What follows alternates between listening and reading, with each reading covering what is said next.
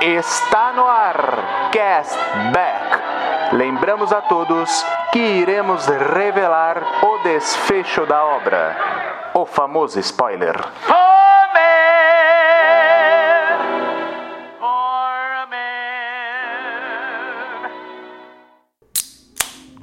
안녕하세요, Castbackers. Hamnida Castback Bar Jirumen John Mira. E foi isso que eu aprendi com 4 anos estudando coreano. Sejam muito bem-vindos ao Castback Bar. Eu sou o John. Claro que eu não estou sozinho. Ao meu lado está Eduardo Schneider. Fala, meus amigos. Eu só tenho uma coisa para te dizer, John. Eu achava que quando eu tacava mamona nos meus amigos na infância, já era uma coisa muito cruel. e aí eu fui assistir Round 6. Pois é, rapaz, pois é. Eu achava que tacar bolinha de gude era cruel. Agora a parada tá, tá, tá braba. E ao lado dele, nessa mesa maravilhosa, Rodrigo Poli. Fala galera, eu vou falar uma coisa para vocês, meus amigos. Faz 15 dias que eu não penso em comer batata frita. Sério. Caraca, muito bom. E pela primeira vez na nossa mesa, pela primeira vez nos estúdios fictícios do Cashback Bar, Juliano Picelli ou Juba. Seja muito bem-vindo, Juba. Opa, prazer aí. Então, Anil Haseo, Junun Juliano Yeyo, me dá. Olha aí, oh, Anil Haseo. Olha aí. Vamos, vamos fazer o programa em coreano? eu vou só, é... vou só ficar ouvindo então. Tá eu me despeço aqui então. Muito obrigado. Vou pegar minha cerveja e vou beber em casa então. Ó, hoje não é cerveja, hoje a gente tá bebendo soju, o Edu. Bebida Ih, coreana rapaz. aí, clássica, de álcool puro, feito com arroz. Meu pesado Deus. pra caramba. Pesado? Pesado. É um absinto aí coreano? Meu Deus. Então vamos lá, mano. Se a gente ficar bêbado até a metade do episódio, É, a gente interrompe, fala não de tem tudo problema. aqui. Exatamente. É isso aí.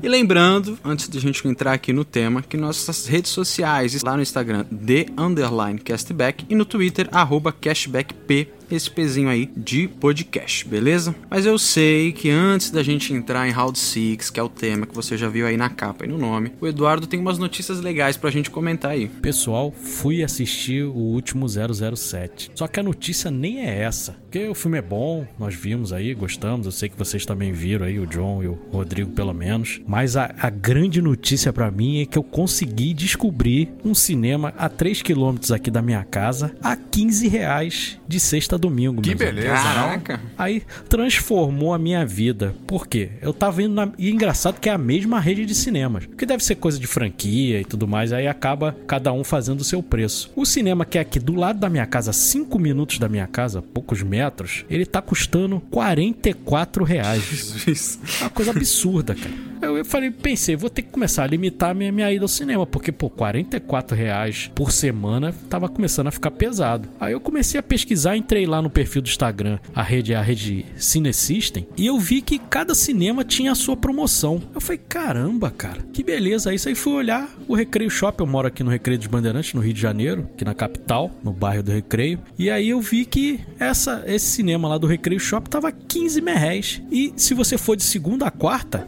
é 10 reais, cara. Caraca! É um absurdo. Barato, hein? Falei, meu Deus do céu, cara. Aí falei, pensei comigo, posso continuar indo ao cinema toda semana que não vai me dar problema. Eu vou ao cinema o mês inteiro e pago uma sessão aqui do lado da minha casa, pô. Acabou. É brincadeira.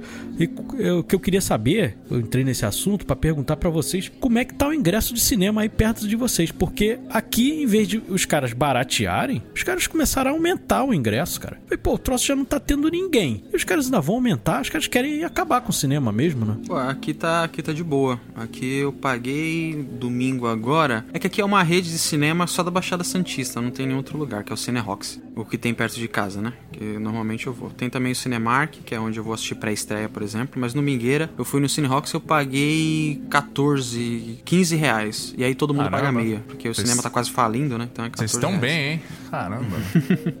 E tu, Rodrigo? Cara, aqui perto de casa, o cinema mais próximo é o Shopping Marketplace, né? Eu tô no Brooklyn, aqui em São Paulo, Zona Sul. E lá inteira, acho que é 40 reais, 42 reais, alguma coisa assim. Mas eu, como eu tenho Vivo, internet da Vivo, então eu pago meia, eu tô pagando aí 20, 21 reais. Assim, aliviou um pouco, né? Ajudou, porque 40 e poucos reais realmente fica complicado se for toda semana. Mas tá bom. Juliano, tem, tem participado do cinema aí ou não voltou? Não, Não, já voltei aqui, no caso, perto de casa seria o Santana Park, né? Eu moro na Zona Norte. E lá é o CEAI. O CEAI tá 22. E eu sei que de segunda-feira eles têm uma promoção que é 10 reais o ingresso, né? Que eles têm um incentivo lá de segunda-feira. É, eu acho que é o dia mais fraco deles, aí eles colocam esse tipo de promoção. Preço bom. O UCI, o UCI acho que ele tem também uma carteirinha lá também de, de fidelidade, que aí você sempre paga meia também. Não Isso, tem, tem sim. Se eu não me engano, Uhum. tem. né? Eu tenho essa carteirinha. Quando eu vou no UCI, UCI aqui no Rio de Janeiro, no Barra Shopping, é o melhor cinema que tem, que tem o IMAX e tal. Quando eu quero assistir um filme mais desses da Marvel, tal, que filme de mais ação, que precisa de um som melhor, de uma imagem melhor, eu assisto lá no, no UCI. Mas os filmes mais normaizinhos, assim, eu tenho assistido, vou assistir agora só no Recreio Shopping, cara. Porque, pô, 15 reais é um paraíso, né? Pra Nossa. quem ama cinema aí, igual a mim. Baratíssimo. 15 reais é o preço perfeito, cara. E se eu for, se eu ainda pegar uma sessão aí de, de segunda, de terça ou quarta-feira, ainda pago 10 reais. Aí é Maravilha. perfeito, cara. Então. E, pô, pra gente fechar e pra gente entrar no episódio, ainda teve. No dia da gente gravar, teve esse, essa pane aí em todas as redes sociais, né? Meu Deus do céu, foi uma confusão hoje, cara. Eu fico pensando quem, quem depende mesmo do WhatsApp pra trabalhar, a pessoa que caos. ganha dinheiro aí com o Instagram, hoje passou um sufoco, mano. Que, meu Deus do céu, parecia um apocalipse zumbi, É, cara. eu suspeitei que nem fosse ter gravação hoje. Eu falei, porra, desse jeito vai ficar complicado, né? A gente não consegue nem se comunicar, mas a gente deu aquele jeitinho, né? Falava um pouquinho pelo Twitter, um pouquinho pelo Signal, um pouquinho pelo Telegram e do jeito Foi que dava. E, e estamos aqui. Avisei o Juba, desculpa, Juba, em cima da hora, né? Falei, Juba, é 9 horas a gravação, meu Deus. Não consegui mandar antes, mas. deu certo. Eu tava esperando, eu falei assim, ah, uma hora ele vai dar um sinal de vida, que é sim ou não, né? Não, e, e eu queria falar uma coisa também. Vocês gostaram dos maravilhosos gráficos do eFootball? Misericórdia, né, cara? Meu Pelo Deus amor do de céu. Deus. Bem lembrado, Rodrigo. O que foi aquilo, Eu falei em hein? Apocalipse Zumbi. Verdadeiro Apocalipse Rapaz. Zumbi, aquela torcida, eu- aquela foto que eu mandei pra você lá no. que é aquilo, no WhatsApp, rapaz? meu. E os caras lançam ainda o negócio, né? Os caras têm É. coragem. A Konami teve que pedir desculpa, cara. pelo amor de Eles Deus. tiveram que pedir desculpa, porque ficou uma coisa horrorosa, cara. Era gráfico o quê? De Play 1? Não, e o Play 1, pelo menos, você não vê aquelas expressões horrorosas, né? É, Meu Deus, era assustador, cara. é, realmente. Meu Deus do céu. Não dá pra falar, não. Ah, de graça tá valendo, né? Não, não, não, não. O que que é isso? Não, não, cara. Isso aí nem de Pelo graça. amor de Deus, velho. Coisa horrível. Já que, a gente, já que a gente tá num bar, a gente tem que lembrar de pedir pro garçom uma mandioquinha frita, em vez de pedir batata frita, né? Já que você falou que É não tá verdade, comendo. é verdade. É. Por enquanto. É a bebida coreana aí. É a bebida coreana que o John falou e mandioquinha frita aí, sem batatinha. Isso aí, isso aí. Lá ele- eles comem, acho que é, é, é tokiboki, não é isso, Diliano? É Topoki. Topoki, olha aí. Topoki, kimchi. O que, que se trata Kimchi. isso?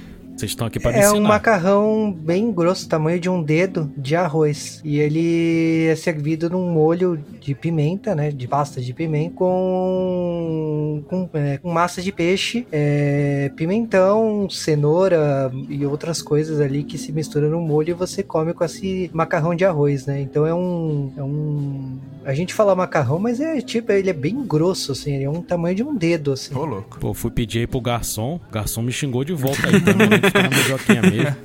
Que a gente tá num botequim, o cara falou que só tem ovo colorido, mandioca e a batata frita. Então vamos, vamos deixar esse cardápio coreano pra uma próxima vez Falou aí, que não então. tem soju, só cerveja original, né? A parte boa de bar coreano, que lá no Bom Retiro, né, que eu mo- moro próximo, né, o que é, dependendo do bar, o quinti é à vontade, né. Ô, louco. Olha aí, que legal. Ah, Oh, a meu Deus. boca vai queimar, Isso é mas bom. é isso aí. Eu gosto de pimenta, cara. Pra mim não tem problema. Aliás, pessoal, entrem aí na rede social do Juba que ele vai dar várias indicações aí pra vocês, ó, de restaurante. O Juba manja, hein? Olha aí. Atualmente mais de usar aplicativo de comida, né, é comer comida coreana em casa, mas é gente... verdade, é verdade. É isso aí, mas já entrando aqui um pouco no tema, a gente teve também, né, Juba?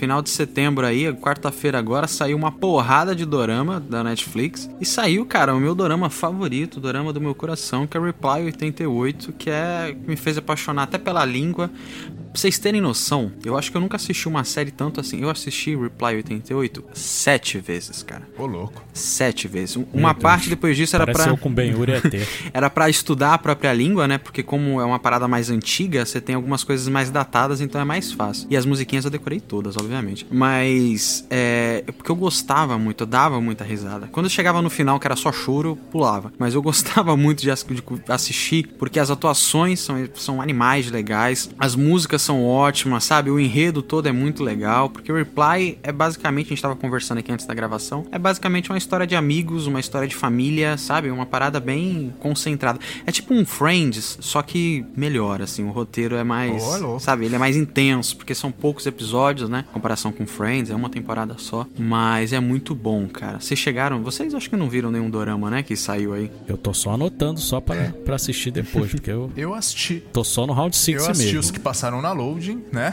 o Happy Endings, o A Lenda. E assisti também o Vincenzo. Vincenzo é Vincenzo, bacana. Vincenzo é bom, é bom. É, muito Eu bom. anotei aqui pra recomendar, depois é bom pra caramba. É, é, como que eu vou falar assim, a, a Load não passou muitos K-dramas, né? Ela só passou três, né? Não, quatro, Tre- é, né? é o do, do Sol lá, Filhos do Sol, né? Descendentes do Sol, Descendentes o- do Sol. a Lenda, o Happy End e o Iris 2, que sim, a primeira temporada eles não passaram, mas tudo bem, né? É, e o Reply começaram de trás pra frente, né? Porque é de a primeira é 1997, depois 1994 e a última temporada é 1988, né? E aí eu até comentei antes aqui que 1988 é uma data muito importante para a Coreia, que é quando eles se focaram, podemos dizer assim, em se tornar a potência que eles se tornaram hoje. Então é quando teve todo o desenvolvimento cultural, desenvolvimento de indústria, desenvolvimento de, de construções, é quando uh, os vilarejos, casas é, abriram mão para prédios, é transporte, é quando os coreanos começaram a comprar carro próprio, então 1988 é uma data importante nesse sentido também. Então é, é uma data que eles comemoram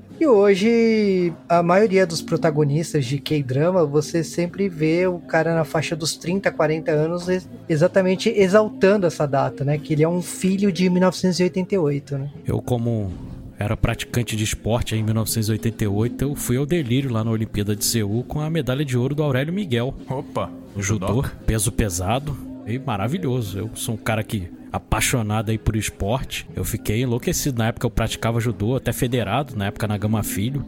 Fiquei enlouquecido. Eu falei, pô, quero fazer isso aí. Mas acabou que levei mais os estudos a sério do que, do que a parte esportiva e acabei não me tornando um, profissional de judô. Mas eu sempre gostei muito de, de praticar esporte. E quando o Aurélio Miguel ganhou, eu fiquei enlouquecido.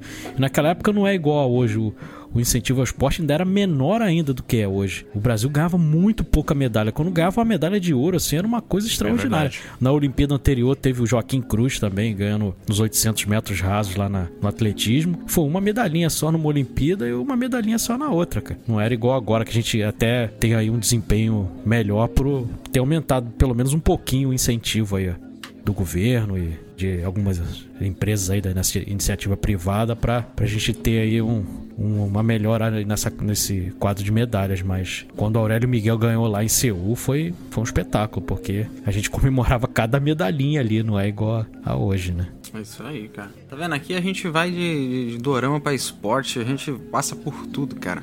Mas, finalmente, vamos comentar então de Round 6, Round 6, Squid Game, chama como você quiser. Aqui, você sabe por que que aqui não foi chamado de Squid Game, Edu? Cara, não faço ideia. Squid Game é, é jogo do- da Lula, né? Jogo do Lula. Acho que o pessoal ficou com medo de chamar de Lula.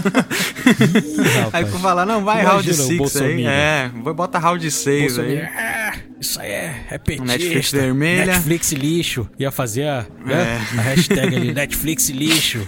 Meu Deus. Mas aí a gente teve, cara, e eu tive uma experiência incrível com essa série. Acho que todo mundo foi surpreendido pra caramba com essa série, porque eu tenho um tique nervoso. Eu abro a Netflix no, no aplicativo, aí eu vou lá em receber aviso, não vem aí, e tudo que é coreano eu vou marcando, porque eu e minha namorada a gente assiste muito, então eu gosto sempre de recomendar pra ela, né? A gente fica meio que disputando essa parada. E aí eu recebi o aviso do. do. Round 6, mas não assisti. Aí eu tava em casa, tal de boas, ela mandou uma mensagem, falou assim: "Pô, tu viu o Round 6?" Eu falei: "Não, do que que é?" Ela falou: "Tipo, é uns jogos vorazes coreano muito louco". Eu falei, ah, jogos vorazes coreanos? Aí eu assisti, cara, sinceramente, eu não esperava. E eu não esperava que fosse chegar a vocês, porque eu acho que o Rodrigo comentou no grupo. Aham. E aí o Eduardo, ou foi o Eduardo que comentou e falou, pô, tô assistindo, muito louco. Tá? Eu falei, Foi o caramba, Rodrigo, foi o o Rodrigo. pessoal tá assistindo Dorama, Rodrigo que loucura é comentou. essa, cara? E quando eu fui ver, o bagulho já tinha virado um hit gigantesco, tava todo mundo comentando, todo mundo fazendo TikTok, fazendo stories, fazendo tudo sobre a, a série. Uma explosão gigantesca, cara. Vocês, vocês descobriram essa série como? Você, Rodrigo, que foi o primeiro a falar lá no grupo. Cara, é, eu descobri através da minha esposa, cara. A Dani, ela chegou pra mim e falou assim: Meu, tô assistindo uma série. Porque assim, ela, ela acompanha bastante, né? Séries asiáticas tal, né? Até pela, pela ascendência dela, né? Então ela, ela gosta de acompanhar bastante. E ela falou: Meu, eu tô assistindo uma série que acho que você vai gostar. Aí ela falou: Vamos assistir comigo? Eu falei: Ah, vambora, lógico. E aí, cara, quando eu assisti o primeiro episódio, eu fiquei maluco, cara. Eu fiquei louco. Falei: Nossa, que isso? Vamos assistir o próximo. Cara, a gente foi dormir nesse dia, acho que 4 ou 5 da manhã, porque a gente assistiu mais da metade da, da, da série nesse primeiro dia, cara, porque foi sensacional. No, no dia seguinte, ou dois dias depois, já entrei em contato com o Juba, porque eu sei que o Juba provavelmente já tinha assistido, né? Eu sei que ele gosta bastante. E até falei, Juba, você já assistiu essa série? Não sei o que, eu precisava conversar com alguém sobre isso, sabe assim? Cara, eu fiquei.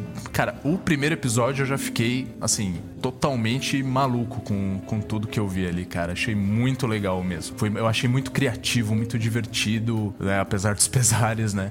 De ser um. É é mais denso, né? Toda, toda a história ali que envolve, mas é- eu achei muito legal. cara. Vou te falar que eu, sendo fã de Dorama, eu deixei pro final, né, pra assistir a série, porque eu sabia que tava estourando, mas aquele negócio de 10 séries da Netflix tá caindo fora do catálogo me fez assistir outras séries. Eu falei assim: ah, essa daí é uma produção original da Netflix, eu não preciso correr pra, pra assistir ela. E aí eu tava assistindo que ia sair fora no final de setembro, né? Então eu assisti Let's Eat, assisti Chicago Typewriter, assisti um monte de outras. É, All My Ghost, que eu também assisti. Enquanto, e o Reply eu já tinha assistido, então era menos 3, né? Eu não consegui zerar os- as 10 séries, mas eu consegui assistir 4, né? Em um mês. Porra. E eu, eu falei assim: essa série, beleza, deixa aqui de lado. Só que o negócio foi tomando uma forma e estourou de um jeito. Eu falei assim: beleza, vou, vou encarar. E em um dia e meio eu matei ela, porque é uma coisa que não, não tem muito como você parar e assistir devagar. Ela tem uma Verdade. adrenalina, ela tem um roteiro que não é muito intenso. E os coreanos, eu sei que eles tiram, assim, eles conseguem tornar personagens tão interessantes que você quer mais, mais, mais. Ah, esse ano a gente já teve isso com Vincenzo, a gente já teve isso com é, Navileira, né, que ganhou o prêmio de melhor roteiro, né, de K-drama esse ano. E teve, teve outras produções esse ano aí, mas então assim, é, não é novidade pra mim que esse roteiro, por mais que seja um Battle Royale, um Jogos Vorazes, o que pega aqui, o que torna ele dif- diferente dos outros produtos é, no caso, o- os personagens em si, a sua nuance e o quanto eles estão ferrados na vida deles, né? Porque eles estão é, endividados, eles não prestam, né? Você torce por personagens que não são nem um pouco bonzinhos, porque eles se e qual é a consequência disso? Então é, é realmente impressionante aí o resultado final, né? É, eu, ao contrário de vocês, eu não sou um grande consumidor da, da cultura asiática e da- das obras. Eu vi lá, obviamente, eu vi o Parasita, vi alguns filmes do Bong Joon-ho, que eu gosto muito desse diretor. Então tinha assistido lá O Hospedeiro e outros filmes dele que tem também que eu gosto muito, mas eu não sou um grande consumidor igual vocês. Então eu não realmente eu não tava sabendo. A série lançou dia 17 de setembro, eu tava totalmente desligado. É, até porque eu a gente tava gravando um episódio de, de terror e eu tava assistindo muito filme de terror, então eu tava muito focado nisso. Mas aí o Rodrigo falou no grupo, até numa dessas gravações nossas, ele comentou que ia assistir com a esposa. E aí eu falei, pô, vou dar uma chance. E fiquei realmente igual a vocês aí, apaixonado. É, eu também aí não, não tenho muito boa pronúncia aí pro, pra coreano. O criador da série é o Hwang Dong-hyuk. Ele que é, o, que é o criador da série e o diretor de todos os episódios. Ele deu uma entrevista lá pra Netflix, que eu, tava, que eu acabei assistindo. Ele falando que o que faz as pessoas se ligarem mais aos personagens é porque as provas são muito simples. Ele quis dar esse caráter caráter bem simples para as pessoas não para não tirarem de você analisar os personagens, porque se a prova fosse muito complexa e tal, você ia acabar desfocando ali do, da principal razão da série, que é o conflito ali entre as pessoas. Então ele fez isso. E aí, é, obviamente, como a série tá fazendo um sucesso absurdo, é, até o Ted Sarandos lá, o, o chefe de conteúdo e, e CEO lá da Netflix, falou que pode ser a série mais assistida da Netflix em todos os tempos, contando séries de outros países, séries americanas e tudo mais, contando todas, talvez seja a mais assistida aí se continuar com esse ritmo. E ele falou, é, é, aí perguntaram, vai ter segunda temporada tal? Ele falou, ah, eu não costumo trabalhar muito bem em grupo. Ele falou. Eu não costumo trabalhar muito bem em grupo, mas para uma segunda temporada eu não faço ideia do que, do que poderia ser. Então eu teria que ter aí uma, uma sala com roteiristas e tal para me darem alguma ideia, porque realmente eu não, eu não, não faço ideia do que, do que poderia lançar, né? É uma série com nove episódios, cara, mas a gente devora mesmo, cara. Acho que todo mundo aqui assistiu rapidinho, um atrás do outro, porque a gente não consegue realmente parar de ver. É uma série que realmente a febre que ela, que ela causou é justificável. Porque às vezes também a gente tem uma coisa que explode e tal. Por exemplo, La Casa de Papel papel. Eu vi a primeira temporada lá, que eles dividiram a primeira temporada em duas partes. Eu gostei muito do, da primeira parte, a segunda parte eu já não gostei muito, e agora para mim eu já não assisto mais. Ainda continuo com um hype gigante é, pela série, mas eu já não, não assisto mais. Já o Round 6, não. Eu fiquei apaixonado e a qualidade da obra é muito acima da média. Acima da média do que a Netflix é, costuma aí é, produzir e acima de, da média para qualquer obra de, de outro serviço de streams, cara. É totalmente justificável aí essa, esse boom que essa série causou. Gerou meme, gerou até, eu tava até brincando com vocês hoje, gerou até um funk aqui no Rio de Janeiro, da música da Batatinha Frita 1, 2, 3, e obviamente incluíram uma parte aí pornográfica, substituíram a coisa lúdica por uma parte pornográfica, mas você vê que fez sucesso quando isso acontece, quando gera meme, quando gera comentário, o Twitter só se fala nisso. Os próprios produtores de conteúdo, eu tava vendo lá, eu consumo muito o PH Santos, ele fez vídeo lá sobre, sobre a série, ele costuma ter aí 30, 40 mil visualizações nos vídeos dele, ele publicou do, do Round 6, estava batendo aí 150, 160 mil visualizações, cara. É muita Então coisa. você vê que ficou bem acima da média. Então é totalmente justificável esse, esse, esse hype todo aí que a série gerou. Então, eu, assim, pelo que eu entendi da, da entrevista do autor, ele não, ele não tem muita intenção de fazer uma segunda temporada. Apesar de que ficaram algumas pontas soltas, né? Que eu acho que não sei se foi feito de propósito ali pra de repente, se for, se for necessário ou não. Mas eu acho muito difícil, com tanto hype, com tanto sucesso, com, com tanto que tá se falando dessa série, a Netflix não querer fazer uma segunda temporada. Não sei. Acho que vai É. acabar acontecendo. Mas depende muito do resultado final, porque eu falo, por exemplo, eu sou apaixonado por Train to Busan, né, que filme de zumbi e é coreano e foi uma sensação mundial e tal. Aqui tem um nome genérico, né, de invasão zumbi, né, foi o nome que deram aqui na no Brasil e foi essa sensação toda. Torci- Torciam muito pro diretor fazer uma continuação e o cara fez ano passado, que foi o Península. E é um lixo a continuação. foi, foi- foi, tipo, foi é, assim, se é pra entregar isso, então eu não quero uma segunda temporada, entendeu? Então, é, se você gosta da primeira, da- no caso do Trem de Busan, eu gostava muito do filme de zumbi, eu esperava alguma conclusão sobre o que aconteceu na Coreia com zumbis. Eu tive a resposta, né? O Península mostra o que aconteceu depois da invasão zumbi quatro anos depois, né? Que é uma caça de tesouro, né? Que o, o roteiro do filme é, são coreanos é, que foram renegados aí, né? Presos, viraram qualquer coisa e eles têm uma é, tipo eles têm uma missão de buscar um carro forte com dinheiro num lugar que virou uma, um- uma terra de ninguém né? Uma terra de zumbis que é a Coreia do Sul né? Eu achei o roteiro horrível. Então tipo é, depende muito quando o diretor é assim e, ele demorou né? Demorou quatro anos pra fazer isso. Então assim tem ponta solta é, solta? Tem mas será que não é melhor fazer um filme do que fazer uma temporada inteira né? Então, aí Eu também tenho esse Vou receio. trazer meus dois centavos aqui com uma pitada de notícias novas. É, primeiro, eu concordo, eu não gostaria de uma segunda temporada. E eu acho que ela cai naquilo que o Eduardo já falou. Eu acho que se a gente tivesse uma segunda temporada, isso prevendo que seja uma continuação, a gente vai cair na mesma coisa do La Casa de Papel. Qual que é o problema do La Casa de Papel? O problema do La Casa de Papel é que as outras cinco temporadas, quatro temporadas que tem, é a mesma coisa da primeira. E se a gente tivesse a mesma coisa, sabe? Os jogos de novo, o drama policial tentando tentando desvendar o que tá acontecendo por fora, eu acho que seria chato porque a gente já viu isso, tá ligado? A gente já viu, a gente tá vendo a mais, só que esse a mais, uma hora ele enjoa, sabe? Uma hora é chato você sentar e assistir a mesma coisa com personagens diferentes. Assistir a mesma coisa, só que um pouquinho diferente. Eu acho que isso não é legal. Eu, ainda mais com Dorama, que a gente já tá acostumado a ter uma temporada, doa quem doer, entendeu?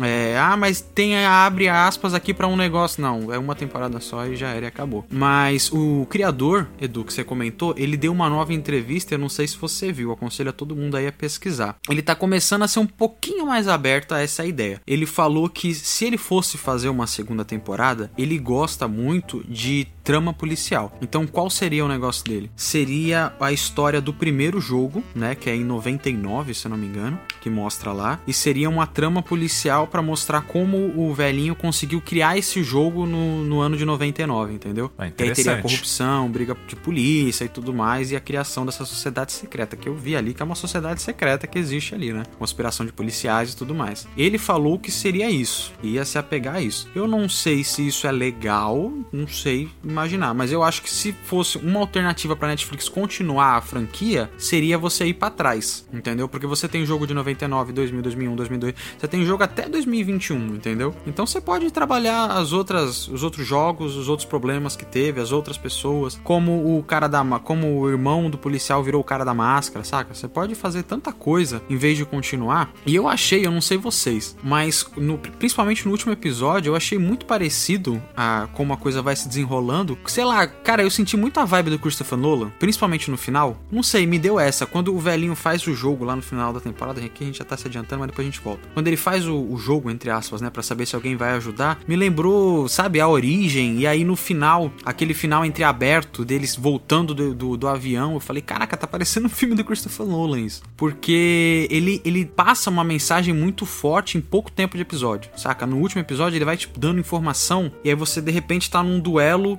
filosófico se o ser humano ainda tem esperança. E aí eu fiquei, caraca, o que, que eu tô assistindo? Olha que bacana que eles estão passando. E, e, sei lá, cara, eu não, não, não, gostaria de uma segunda temporada de continuação. Eu acho que a história que a gente teve tá bom, tá bacana, tá em aberto, tá maravilhoso. E sobre esse negócio de atuação que o, o Edu tava até comentando, tava até comentando com o Edu, né? Quando você assiste, eu acho que o Juliano passou isso um pouco também. Quando você assiste dorama e principalmente alguns doramas, você não consegue, eu não consegui voltar para algumas séries americanas, cara. Sei lá, quando você assiste, por exemplo, é It's Okay Not Be Okay, eu não consigo assistir uhum. The Big Bang Theory depois, sabe? Eu não consigo. Quando eu vejo Reply, que tem um desenvolvimento pesado, dramático, bacana pra caramba em alguns personagens, você vai assistir, sei lá, How I Met Your Mother, sabe? É, é bacana, mas é muito bobinho, entende? É muito. Eles são muito leve. E o roteiro coreano, ele tem dessa de tocar na ferida mesmo, sabe? Ele vai aprofundando em pouco tempo os personagens e, sei lá, em um episódio você já tá. Você se importa de verdade com o personagem. Um exemplo disso é amiga da, da personagem. A amiga que morre no jogo da bolinha de gude lá, né? Cara, sabe, você não sabe quase nada da mulher, mas você se importa tanto com ela porque em pouco tempo de texto e roteiro ela se abre completamente. Aí você se vê se importando. Você fala, mano, ela realmente entregou o jogo, sabe? Ela colocou a bolinha de gude no chão. Meu Deus, ela vai morrer. E aí você se pega ali emocionado por uma personagem que tá ali é o quê? Um episódio? Saca? Você teve pouquíssimo dela. É o polêmico episódio 6, porque é assim, quando estourou a série, todo mundo falava assim, ó, se prepara. O episódio 6 é o episódio que você não larga mais a série. E é isso, cara. O episódio 6 é quando muitos personagens ali que você tá torcendo por eles, né? E olha que eles não prestam, né? Se você olhar pro nível da sociedade, eles não. não... E eles morrem, tipo, eles morrem e você fica com aquela, aquela sensação, se realmente você não vai sobrar ninguém no final das contas, né? Hum. É, o desenvolvimento dos personagens, que nem vocês estão falando, o Juba falou, é, realmente é, é bem acima da média. Estavam falando aí de que, pô, ninguém presta. É, talvez aí com exceção do Ali, o paquistanês, porque ele entra naquela da dívida porque ele tá com a família dele ali, ele tem um filhinho pequeno, a esposa, e ele tá trabalhando num lugar que não paga. O cara tá enrolando todo mundo, tá com um pacote de dinheiro ali, e ele acaba tendo aquele acidente lá, o cara metendo a mão do cara na, na máquina lá, e ele acaba fugindo, mas talvez dos personagens ele tem o coração mais puro. Os outros não. O personagem principal tava roubando da, da mãezinha dele, cara. mãezinha já diabética, toda ferrada.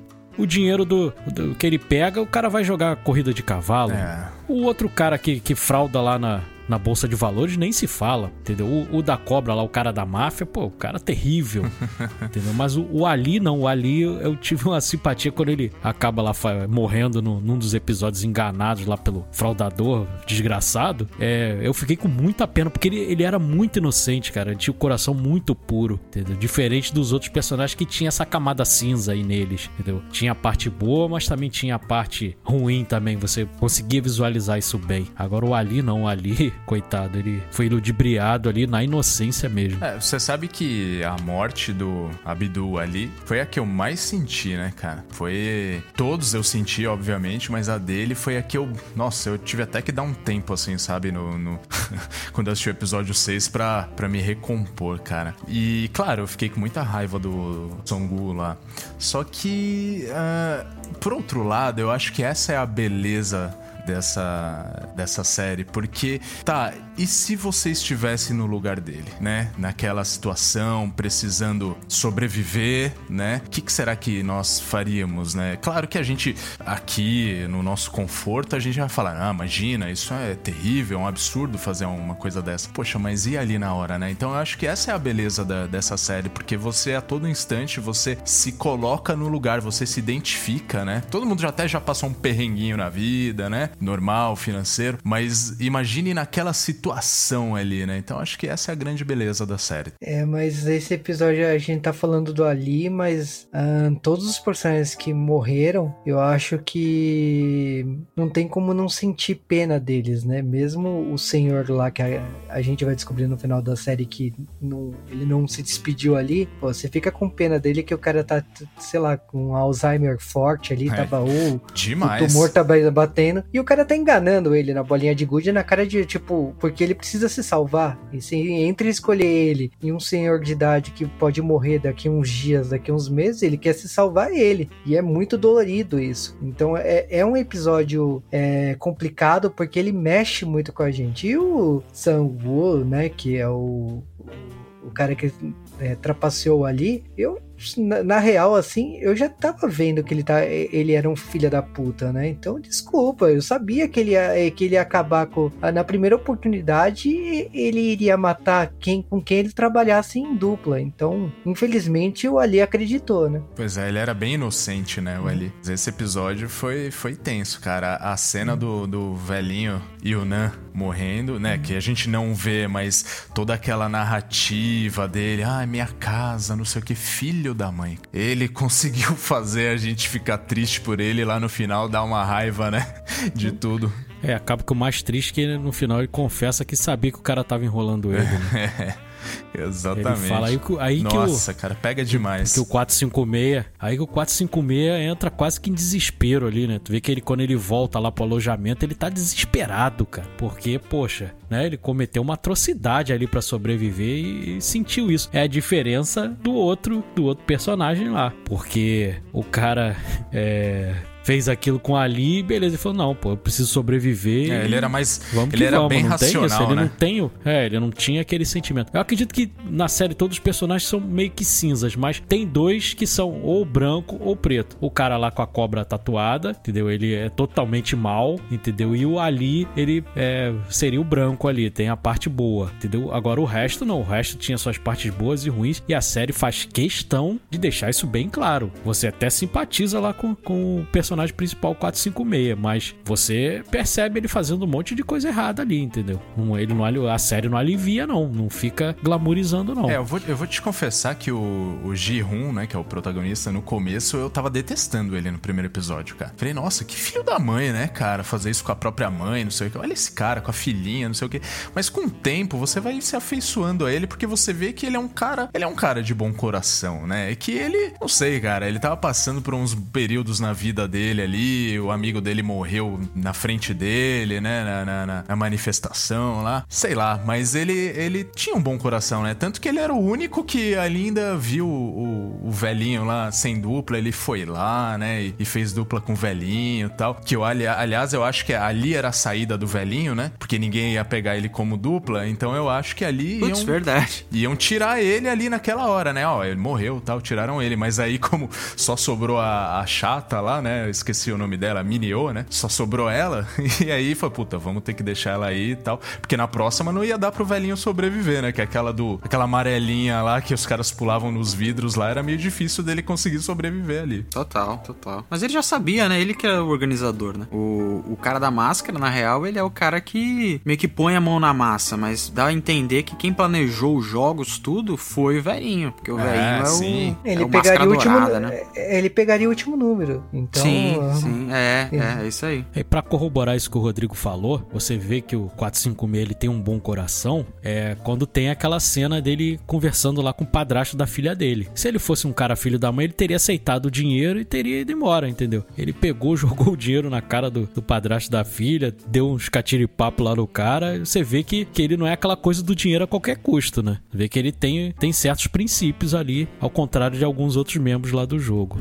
E eu gosto muito, cara, e eu acho que muita gente até tá comentando sobre isso, é os simbolismos que essa série tem, cara. Porque lá no comecinho, né, voltando um pouco mais pro começo da série, quando você tem o, o alistamento, vamos dizer assim, a, a colheita, né, do- dos participantes, que a gente encontra, que a, a Netflix tá chamando o cara só de O Vendedor, a gente não tem nome pro para aquele ator que inclusive a gente tava comentando fez o, o Goblin, né, que é um, um dorama mega conhecido aí, e fez também Invasão Zumbi. É, ele faz aquele jogo e eu senti muito uma vibe Morfeu dele. Por que Morfeu? Porque ele tem aquela questão do vermelho e azul, né? Que ele, a cartinha, uma é vermelha, a outra é azul. E é a diferença de realidade entre os dois, saca? Porque ele tem, ele vem ali mostrar um outro mundo pra ele, ele vem mostrar uma outra alternativa pra ele, ele escolhe, se vocês repararem de novo, ele escolhe a carta azul e o Morfeu escolhe a carta vermelha, tipo, pra mostrar que um tem maldade e o outro é mais tranquilo, saca? O outro é, é um pouquinho mais puro e tal. E outra, outro simbolismo que tem nesse joguinho, isso eu fui, eu fui reassistindo a série e anotando algumas coisas, né? E outro simbolismo é que ali já é o grande teste, né, cara? Porque se você aceita tomar um tapa na cara pra ganhar 100 mil ONUs, que no caso, transliterando aí, seriam uns 450 reais, é, sei lá, você meio que tá apto pro jogo, né? Porque é basicamente isso que você vai passar. É você arriscar sua integridade física pra conseguir um pouquinho de dinheiro, saca? Pouquinho não, que seria bastante. Mas ali ele já faz um, um teste macro, assim, pra saber se você tá disposto a, a pôr um tapa na cara. Vocês aguentariam um tapa na cara pra ganhar 450 reais? No metrô ainda, na frente de todo mundo, o pessoal passando e tu tomando tabefe na cara por 450 conto? Você tem que estar muito na pior mesmo, viu, cara? Tem que tá na vala, velho. Tem que tá na Nossa. Mas vala. é que, assim, os coreanos eles já têm um jogo que eles brincam, que se dá a resposta errada, alguma coisa assim, dá um, um peteleco no- entre, os do- entre os olhos, né? Então, quando eu vi a questão do, do tapa, eu achei assim, ok, é uma versão mais agressiva do peteleco, né? Não, não tem nada de demais, né? Mas é, é um processo, assim, se você tá ferrado, endividado e tal, você não tem nada, e é uma oportunidade, o que que é um tapa, né? né, em- né? De Então- tantos Verdade, outros, né? Que você Então- já tá levando. E eles dão Ah, um peteleco mais estranho, né, Juliano? Não sei, que ele- ele- eles não dão um peteleco igual o normal que a gente tá vendo. Tem gente que dá um peteleco que ele põe a mão inteira na sua cara, aí ele puxa o dedo do meio e solta com força. E aí meio que não é só um peteleco, é um, é um dedão travando na tua, na tua testa, é bizarro. Só pra continuar esse negócio aí, John, do, do simbolismo das cores, é, ele continua. Primeiro, é, aqueles caras lá com, com a marquinha do PlayStation, né, né, com a máscara de PlayStation, estão todos de vermelho, né? É isso aí. Então, os poderosos ali no comando estão todos de vermelho. E o que que o personagem principal faz no final da série? Ele pinta o cabelo de vermelho. Exatamente. Então, ele demonstra ali com as cores. Se você não reparar nisso, não tem problema, você consegue acompanhar a série. É só bizarro o cara virar do fazer nada, falta. Mas você percebe que aquele simbolismo ali é o quê? O vermelho no jogo ele representa a sen- a sensação de poder. São os caras que estão armados. Uhum. Então, a partir do momento que ele tem dinheiro, ele passa a ser um cara poderoso também e tomar as rédeas da situação, coisa que ele nunca teve na vida dele, entendeu? Então, aquele cabelo vermelho também simboliza isso. Eu gosto muito quando eles usam esse simbolismo das cores, como é feito lá naquele filme Corra, né, do Jordan Peele, que eles usam muito as cores também pra pra definir determinada situação, quando, quando as pessoas estão querendo mascarar o racismo, quando é, já, já tá, a coisa já tá descarada, eles usam roupas diferentes, com tonalidades diferentes pra representar isso. Na série também eles trabalham muito com isso. Então também é muito interessante. Que pode passar despercebido pra maioria das pessoas, não vai fazer falta pra ela gostar da série, mas pra quem tá ali mais atento, é uma é um dá aquele molinho a mais ali né, na, na série. Eu ia brincar sobre a série ter o nome de Lula e, e eles usarem vermelho, né? É uma piada assim pronta, bem assim. Boa, boa.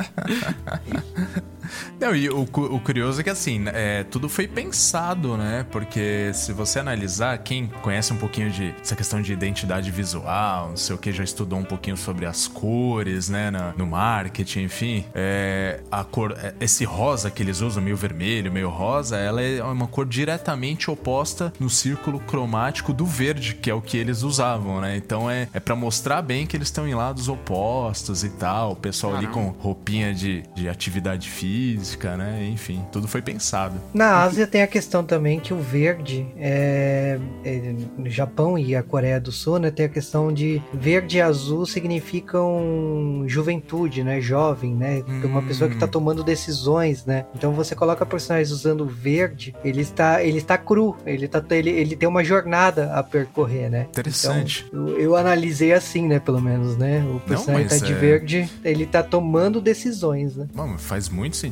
faz muito sentido. Ainda eles colocarem apenas os números ali, né? É para mostrar que realmente ali ninguém tem identidade nenhuma. Todo mundo tá ali, é só um número e lançada a sorte aí. Assim como também o pessoal lá, né? Que tinha os símbolos, né? O círculo, triângulo, quadrado, e que cada um representava uma função ali, né? E a, e a forma como eles são tratados como gado, né, cara? Porque Exato. se você reparar, além de toda a forma como eles são tratados em questão de movimentação, dormir, a alimentação deles é ovo, milho e aquele pãozinho que você dá pra pombo, pombo eh, aquele pão velho, saca? E eu falei, mano, olha como é que eles estão tratando as pessoas, tá ligado? É literalmente como um gado, ficar dando milho aí pro cara. Ele até brinca depois, né, que nós não somos cavalo e tudo mais, mas a, a simbologia é muito forte né, nesse sentido. E para mim, cara, o, mais pesado para mim quando a série ela cresce para mim quando eles voltam pro jogo, que é no final da segunda da, do segundo episódio. Na primeira temporada eu curti, mas eu falei, tá, a gente ainda pode ter alguns negócios bem chato aí. Mas quando ele, eles voltam pro mundo, que foi algo surpreendente, eu não achei que eles iam voltar né, na hora da votação. É, teve dois momentos para mim que a série explodiu na minha cabeça. Foi esse, em que eles voltam pro jogo, mesmo depois de voltar pro mundo, mesmo depois de ter a chance de sair desse esquema completamente insano. Eles, eles voltam, decidem voltar, eles falam que 93% das pessoas voltaram pro jogo, né? E a segunda coisa que eu achei insana, eu esqueci, eu tô tentando lembrar. Olha que bizarro. Sou...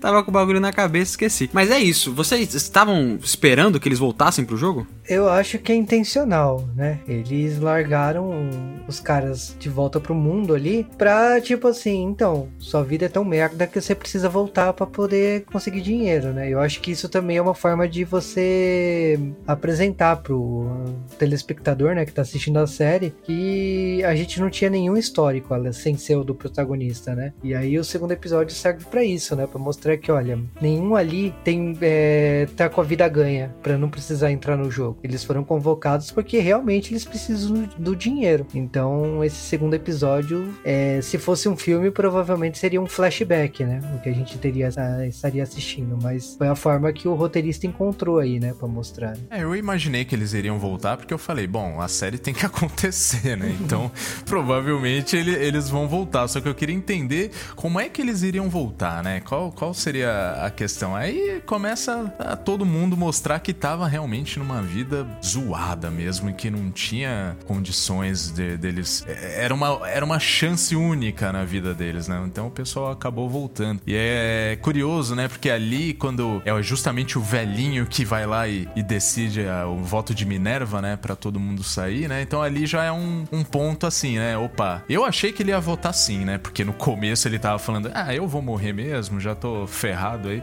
tal. Mas ele votou não, né? Mas, bom, ele era o dono, né? Ele falou, bom, se o pessoal não quer mesmo, né? Tá empatado, eu vou colocar não e aí a gente vê quem volta, né? Então, eu acho que até nisso aí, não que foi honesto, mas de repente, bom, deram mais uma chance de escolha para eles. E ele foi, ele é todo sapeca jogando batatinha frita, né? Cara? É, ele todo, vai andando todo... assim, todo bonitão. Fala, meu Deus Exato. do céu, que é louco da cabeça. É, se você tá financiando o jogo, você também estaria de boa, né? Porque você sabe que não vão mirar tua cara mesmo, né? Então.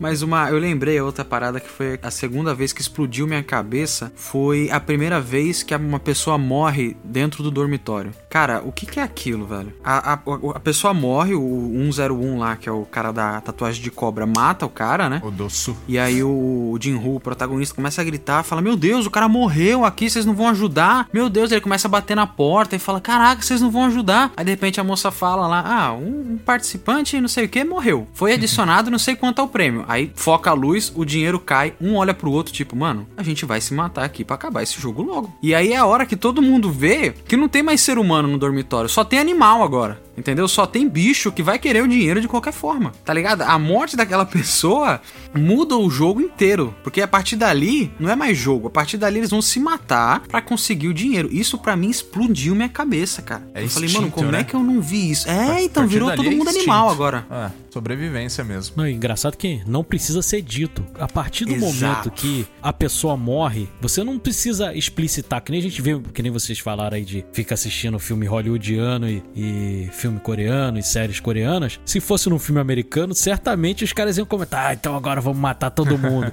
Ali não precisa dizer nada. Fica totalmente explícito, sem precisar dizer uma palavra que você sabe que a partir do momento que apagar aquela luz ali, aquilo ali vai virar o, o circo do terror, cara. Você tem certeza que vai acontecer isso. Que os caras se entreolham e falam, pô, vocês deixaram matar esse aqui? Pra que, que a gente vai ficar jogando essa merda?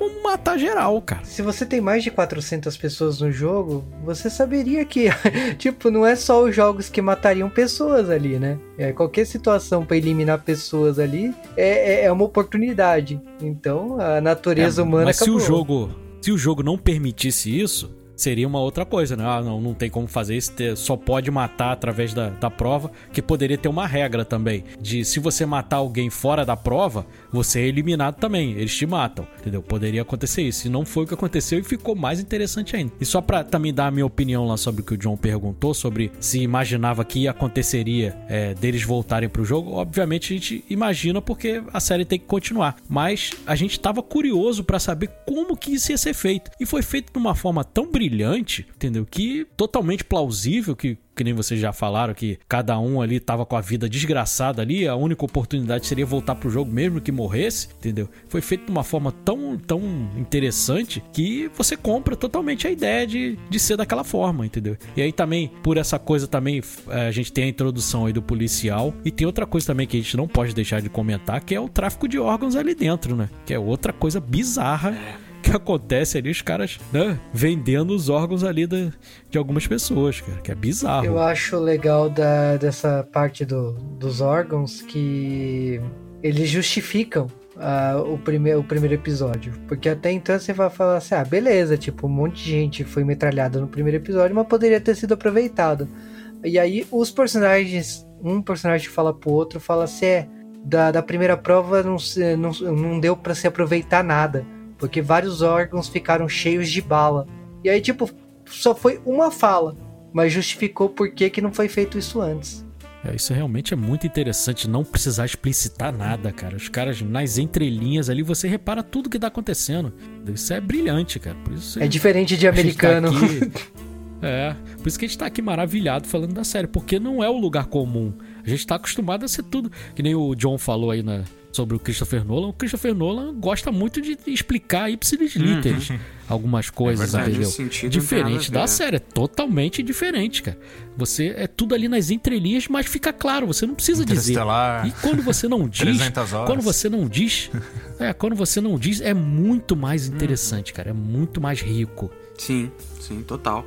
Total. É, é, essa questão do Christopher Nolan é que eu me expressei mal. É mais a questão da fotografia em si, saca? Ele chegando no prédio e tal, eu achei que é parecido. Mas em questão de explicação, é isso aí mesmo, cara. O Christopher Nolan é um grande exemplo de, de uma parada americana que é chatíssimo, que ele fica metade do filme te explicando algo que tu já entendeu no- na- em duas linhas, sabe? Eu já saquei. Me mostra aí na prática. Aí ele fala, comenta, explica, dá exemplo, faz o negócio, depois que ele faz, ele explica de novo. Aqui não. Ó, é isso, isso, isso, acabou. Ah, mas pô, e, e a- o maluco lá ainda tava estuprando a menina, né? Que ele fala, ah, a pessoa que você tirou o rim, ele só tinha um rim porque era esse aqui. Ele, não, não, era uma mulher. Ele, como é que tu tem certeza? Não, porque a gente estuprou ela depois que tirou. o rim." Nossa.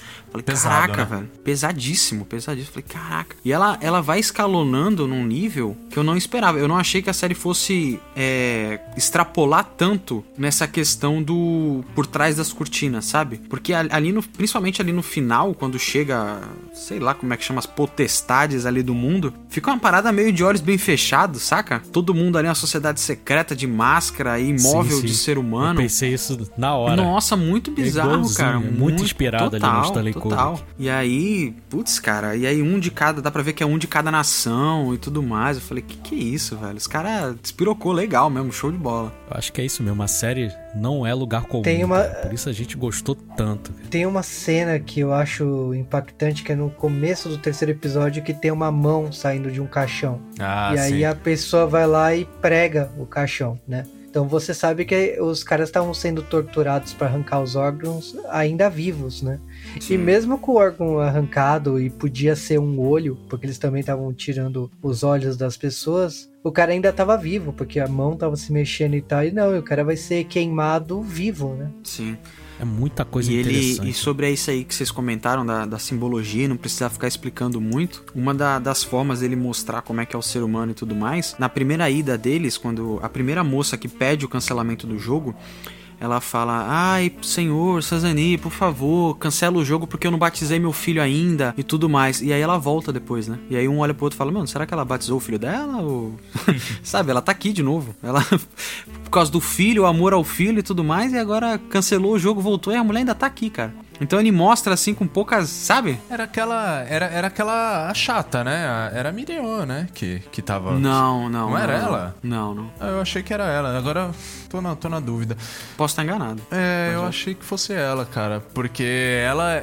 Era outro personagem. Era outra? era outro. Porque ela era toda Era do, do esquema mesmo, né? De inventar historinha, de fingir que era legal, mas na verdade era uma baita chata, de fingir que, ah, eu gosto do. E aí, fingir indiferença ao, ao Dossu lá, o cara da, da Tota Vagina Cobra, mas ao mesmo tempo, nossa, ela ficou doida pelo cara, o cara até ficou, pô, mulher chata, cara, grudou em mim, não sei o que, puta, foi. Sei lá, eu achei que fosse ela ali na, na questão. Não, ela, ela, a única coisa que ela quis foi pegar um cigarro, enrolar numa, um- num preservativo e esconder, né? Foi, o que Foi, ela foi. precisava, era do cigarro. Bizarro, né? Tanta coisa pra você botar, a pessoa põe cigarro. É. Três cigarros no negócio. Cena engraçada, né, cara? Ela, quando chegou no banheiro ali, pá, que delícia, não sei o quê. Puta. Bizarro, cara. E, e é legal que a gente, eu até mencionei no, no início, as provas são simples, mas são interessantíssimas, né? Isso. Quando chega a hora da prova, você fica naquela tensão junto com o pessoal ali, né? É isso que eu ia comentar, Edu. Todas as provas. Porque cara. elas são rápidas, elas não, eu- a série não fica embaçando pra você, ai, qual será a próxima prova? Não, é uma prova por dia. Eu queria perguntar pra vocês, qual vocês acham que seria a prova que vocês mais, sabe, que seria melhor e qual a prova seria pior pra você? Começando por você, Rodri. O, o Edu. Cara, eu sou muito desastrado. Aquela do biscoito ali eu ia me lascar, cara. que ter que cortar o negócio ali, aí o outro descobriu que babando conseguia, né? Facilitar, mas aquela ali do biscoito eu já morreria ali, cara. Agora, que eu me sairia melhor, com toda certeza, cara, na da bolinha de gude ali. Eu ia querer jogar ali um, um jogo ali que eu, que eu fosse bom ali, porque, pô, eu adorava jogar bolinha de gude quando eu era criança, cara. Era uma do- das minhas diversões, assim, favoritas de criança, cara. Jogava muita bolinha de gude. Agora, aquela do biscoito eu já eu nem chegaria no, na da bolinha de gude. Eu já morreria da do biscoito ali, cara. Porque a primeira batatinha frita 1, 2, 3 lá conseguiria levar na tranquilidade. A gente tava até mencionando, né, no começo do. Antes de começar o episódio, do que se tratava em coreano, né? Aquela primeira prova, e não tem nada a ver com o nosso batatinha frita 1, 2, 3, né? Na verdade, ele fala de uma, de uma flor lá coreana que se assemelha, se eu não me engano, ao hibisco, né? E é uma, um jogo que tem lá típico deles, mas não tem nada a ver com batatinha frita, né? Então, de repente, a gente pode sair da mandioca aí e pedir uma batatinha frita, hein, Opa, Rodrigo? tô considerando, tô considerando já. né? já que já que modificaram aqui no cenário nacional, né? Mas, mas só fechando, eu me sairia muito bem na da bolinha de gude, mas eu nem chegaria na, na prova da bolinha de gude. Eu já ia pro saco ali na do biscoito mesmo na segunda, na segunda leva, eu já já acabaria o jogo pra mim. É, é, o nome da flor, se eu não me engano, lá é Mungu, Munguguá, alguma coisa assim. É, Juba, você, cara, qual que você acha que seria a sua melhor prova e qual seria a pior? Acho que nenhuma. Ai, Porque- cara, A perguntinha da, difícil. ba- Não, da bata- da batatinha eu tenho certeza que o nervosismo bateria e eu já morreria logo de primeira. Primeira. eu não, não, não tenho muito. Eu vou te falando, eu acho que nenhuma. Nenhuma. Me... A do biscoito também. Eu iria escolher uma forma bem difícil e me, iria me ferrar. A da, da, corda, da corda lá, no, eu sempre fui mal nisso. Do vidro, pior. Então, tipo, não, não sei. não, não tem pra onde correr, nenhuma. Né? nenhuma.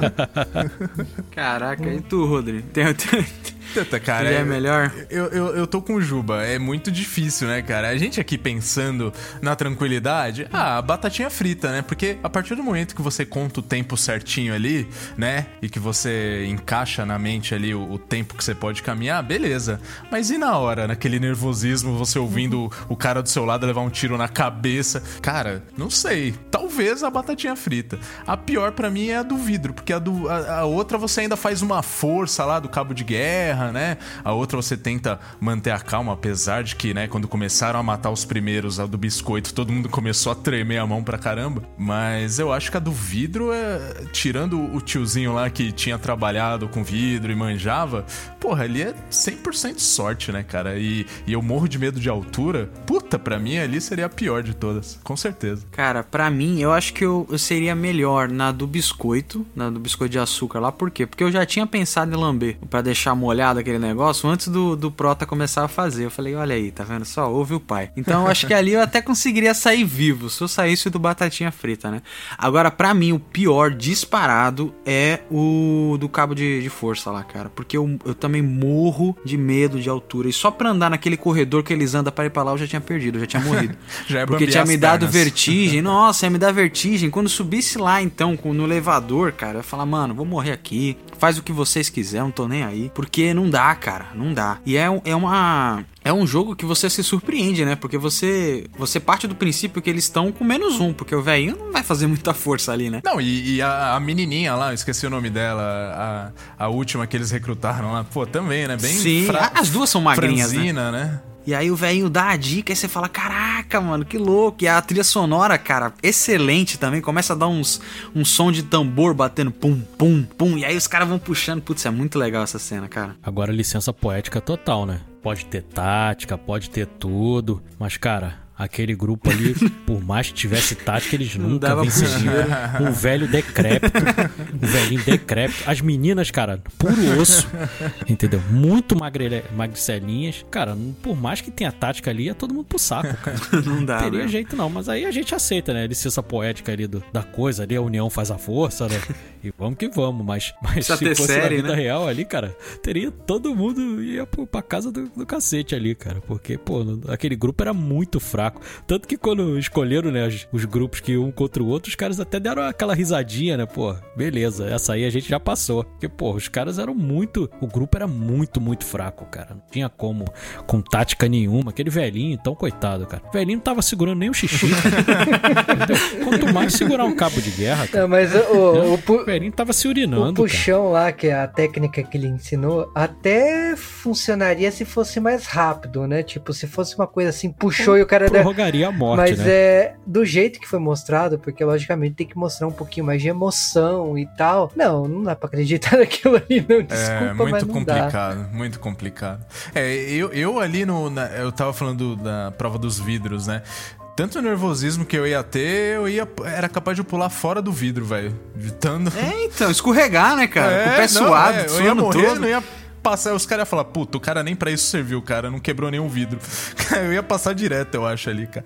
Não, e essa do cabo de, de guerra, realmente não dá pra engolir muito. Agora, essa cena do vidro, aí tem. É, eu amei a série, quase que ela na totalidade, mas ali tem uma coisinha que me incomoda ali, um recurso cinematográfico que é utilizado, que me incomodou um pouquinho ali, por ter sido muito breve e não deu tempo de você esquecer aquela, aquela cena ali. O que, acontece? No começo do episódio lá, o, o 456 tá com uma bolinha de gude na mão, né? E mostra isso claramente, certo. né? E depois essa bolinha de gude é utilizada né, para verificar se o vidro é o vidro normal ou é o vidro temperado.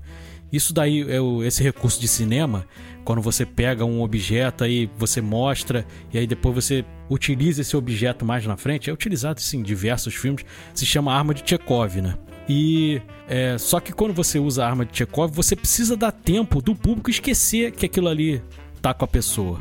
E como foi durante a própria prova que você mostrou que ele tava com a bolinha de gude, você sabia que ele ia utilizar aquilo ali em algum momento, entendeu? Então, quando, quando o cara fala, ah, eu preciso jogar alguma coisa, você já sabia, ah, beleza, pega a tua bolinha de gude que você tá no bolso aí, porque já mostrou no começo da prova. Então, isso aí eu não gostei muito desse recurso. Precisava dar tempo da gente esquecer, entendeu? De repente trocar as provas, a prova da bolinha de gude ser, ser em outro momento, para dar tempo da gente esquecer e não foi dado. Você sabia que ele ia usar aquela bolinha de gude ali como recurso cinematográfico ali naquela cena. É que são duas provas que morre muita gente, né? Foi por isso que não. Acho que não dava para mudar de ordem, né? A Palha de Good morreu metade, né? E a outra e a da, do, do vidro morreu a outra metade, né? Sobrou pouquíssima. Ó. É, sobrou gente. Sobrou os três só. Sobrou os três, três. só, é. Exato. Então, então não, a, a, o recurso, não, eu acho que ele pode até até pensado, mas não dava para mudar a ordem das é, provas. Ali, ali não tinha como. É, de repente usar um outro recurso, entendeu? E essa parte eu, não, eu achei muito simplificada, entendeu? Ao contrário do que a gente já comentou aqui, que é, nada é explícito, é tudo muito bem amarradinho. Essa parte é, foi bem, bem simples, entendeu? Então é, se utilizou ali um recurso muito é, comum nos outros filmes. Então essa parte foi uma parte, se eu puder fazer uma crítica à série, eu, eu falaria dessa, dessa arma de Chekhov aí que foi utilizada. Uhum. Ah, e tem outra, nessa cena também, tem uma licença poética também, que a mina toma uma, uma facada de vidro e primeiro, eu acho que isso é meio contra o jogo, porque ela já tinha ganho. Por que, que você tem que machucar ela depois disso? Machucar os três, né? Depois disso. O segundo é que, amigo, se eu tô ali, eu passei aquele sufoco, um monte de vidro estoura, eu tomo uma facada de vidro, cara, eu vou gritar tanto que vocês vão saber lá do, onde tava os Illuminati doido lá, vocês vão saber, velho. Porque não é possível, a mina tomou uma facada daquela e ficou quieta, velho.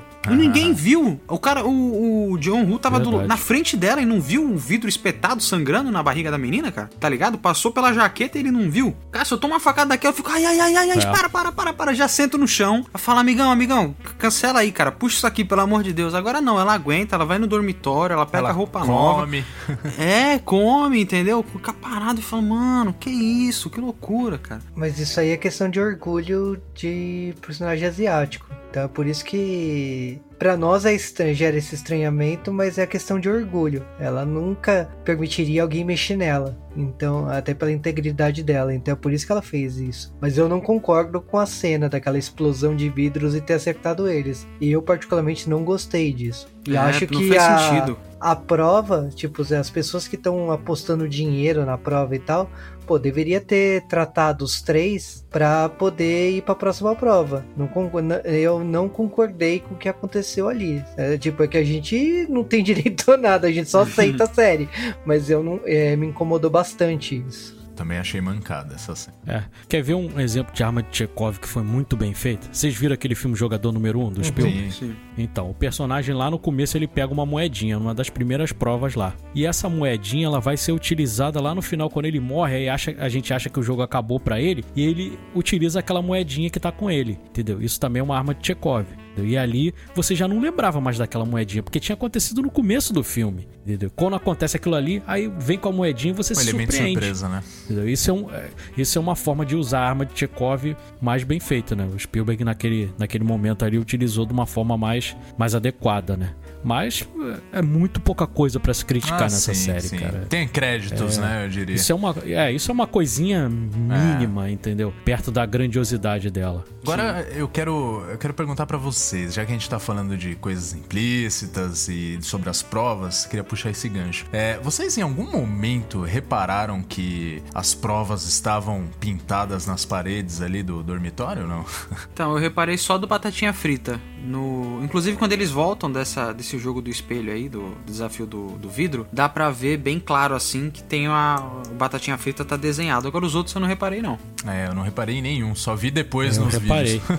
eu reparei, sabe por que, que eu reparei? Depois de ver aquele filme Midsommar do Ari Aster, que, que, o filme inteiro ele tá desenhado, ele tá desenhado nas paredes. eu é não vi isso aqui, na época, vendo o filme. Todos, todos os acontecimentos que vão acontecer ali naquela comunidade sueca, tá tudo ali na parede parede. Até o final do filme tá tudo desenhadinho ali. A partir que eu vi aquele filme e não reparei, eu comecei a, a, a minha visão começou a ficar mais aguçada para essas coisas, entendeu? Então quando eu vejo uma obra, eu fico reparando em tudo, cara. E aí eu consegui ver, justamente por causa disso, pro olho já tá um pouquinho treinado É, por causa do Ari Aster lá, da- do Midsommar. Midsommar eu só lembro do chá que tá desenhado. O restante eu não lembro, não. Tem até a coisa do urso, cara. Aquela cena que o cara tá, tá lá grog lá, eles botam dentro da, da pele do urso, tá desenhado na parede, cara. Nossa, esse filme é. Eu saí perturbado desse filme, cara. É, os filmes da A24 são sensacionais, mas não é todo mundo que gosta, né? É meio, filme meio perturbado, né? E voltando, agora perturbado mesmo ficou o pessoal depois do jantar, hein? Todo mundo jantou ali, aquela carne boa, tiraram os talheres, tiraram o, o prato e aí no final o cara vai e deixa uma faca, cara, em cima da mesa e você pensa, putz, grela, vai morrer mais gente agora no dormitório, velho. O cara deixa a faca, tipo, sabe, bem na frente, tipo, ó, isso aqui é seu, obrigado, bom, bom descanso pra vocês aí.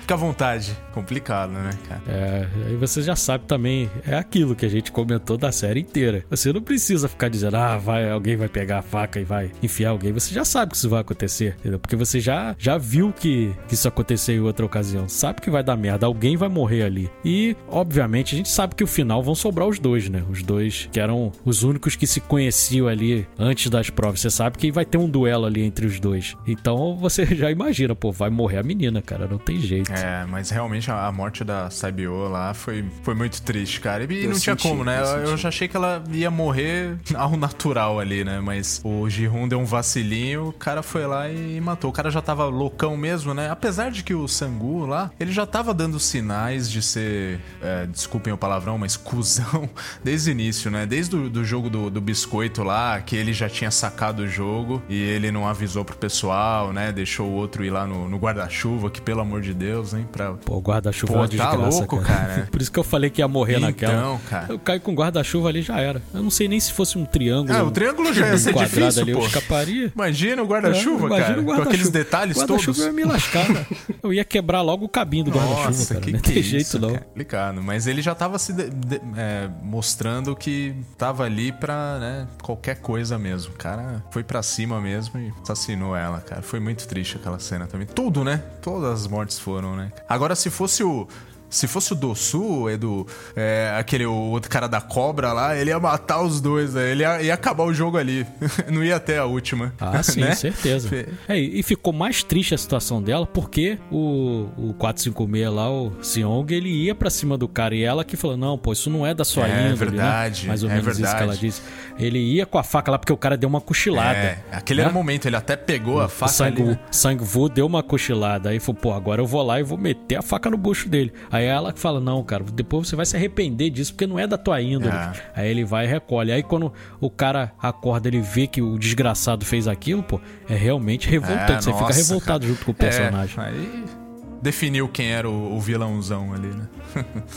E ela morre, cara. Ela morre sem ouvir a promessa. Porque ela pede, promete pra mim que se eu morrer, você vai cuidar do meu irmão e vai trazer minha mãe. É, nossa, cara. Ele não fala, ela morre. Eu pensei, puta, tu não prometeu pra ela, seu animal. Caraca, velho. Ela só queria isso, tá ligado? Ela já sabia que ia morrer ali. Ela falou: Ó, se tu ganhar, só faz isso, isso e isso. Eu falo, caraca, velho, que merda. Fiquei malzão com essa morte aí, velho. É, e lida é, de uma forma sutil, né, com essa, essa coisa da, da Coreia do Norte e a Coreia do Sul, né? Porque eles são da Coreia do Norte, né? Então eles já sofrem discriminação dentro da Coreia do Sul por serem do, do lado norte, né? Então, dá, dá- tem aquele sentimento ali. A, a série, até com isso, a série trabalha, né? De forma sutil ali, mas deixa claro ali que tem um preconceito com quem vem do, da Coreia do Norte, né? E de outro E- país, né? Porque com Ali também eles falam: Ah, tá assistindo filme aqui no nosso país? É pra isso que você veio pra cá? Ficar vendo Matrix? Ela zoa ele lá. Assim como tem preconceito também contra o Ali, né? Por ser paquistanês, né? Também tem um preconceito por ele ser,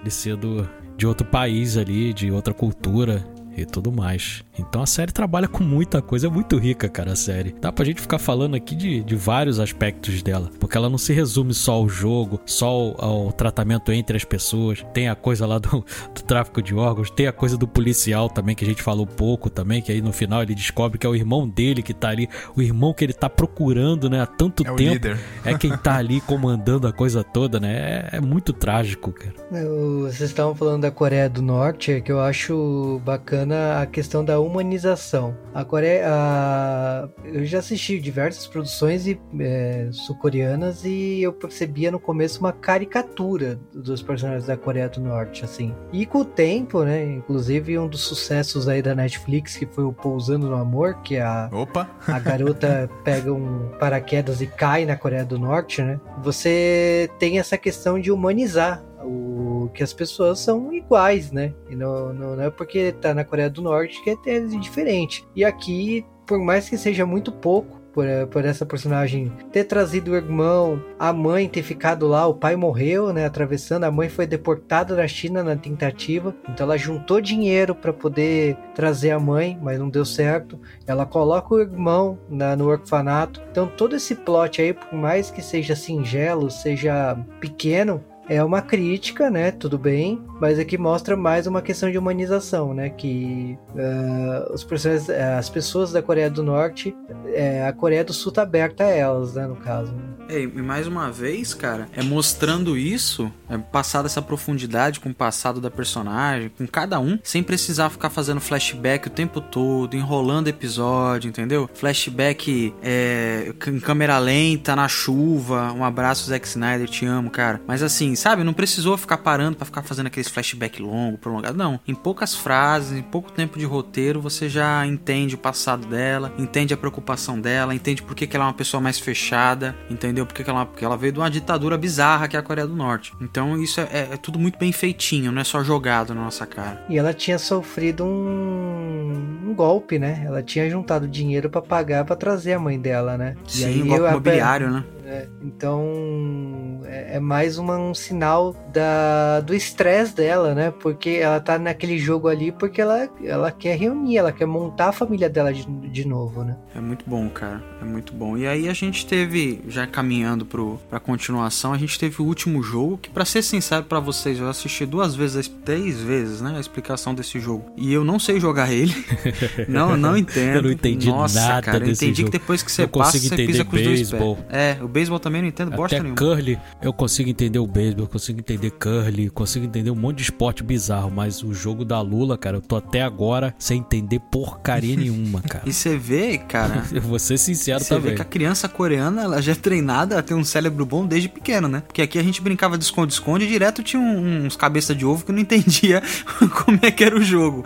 Lá a molecada brinca de um jogo mó complexo, que tem que fazer círculo, que tem que fazer um monte de coisa. Falo, mano, se eu fosse pequenininho, se eu tivesse que desenhar tudo isso aí, irmão, eu ia jogar bola, que é mais fácil. Cada um põe o chinelo numa ponta aí e joga, cara. Agora o cara faz um círculo, um triângulo, um quadrado e outro círculo. E aí aqui pode andar com um pé só, o outro anda com os dois pés. Agora tem que se matar para chegar no outro lado. Eu falei, cara, não entendi nada. Não adianta, cara. Não vou entender como é que funciona esse jogo. E aí, no final. Ah, tem outro elemento clássico também. O Juliano tá aqui, pode confirmar. Todo dorama tem cena na chuva dramática, não tem, o, o Juba? Todo, eu achei que esse não ia ter, mas teve, cara. Eu falei, olha aí, cena dramática na chuva. Eu Valeu, realmente é um dorama. Eu, eu, só, eu só fui, assim, assistindo o K-drama, porque esse jogo eu não entendi bolhufas. Então, sabe quando você tá só. Eu falei, ah, beleza, tá, vamos lá, vamos ver quem vai sair ganhador, por mais que a gente sabia, né? Mas é assim, que de repente vai nos surpreender. Então, a cena da chuva eu só fui, assim, só. Mas é um clichê, realmente. Mas, então, tá ali, né? Todo drama tem, cara. A cena na chuva é, é clássico. É muito bom. é que flashback no passado também é outro clássico dos K-dramas. Uhum. Tem, tem, várias, tem, tem várias coisas aí. Mas, mas vocês. É, assim, pra ser sincero, eu não esperava que ia terminar daquele jeito. Eu não, eu não achava que o cara ia se matar. Eu achei que ia terminar ali meio, sabe, ninguém vai ganhar nada, vamos para casa e ele ia ficar lidando com a perturbação Rapaz, de ter passado por tudo aquilo. Cara, na hora que o Ji-Hoon vai lá, eu desisto, não sei o que, eu falei, ah não, cara, eu não tô acreditando nisso. Eu falei, não é possível que agora ele vai eh, vai terminar assim, cara. Tipo, os dois sem nada, tal, depois de tudo isso. Mas acho que ali é, o, o autor fez uma forma para que o Sangu ele pudesse se redimir, não sei, talvez de tudo, né? Foi uma redenção ali pro personagem, imagino eu, né?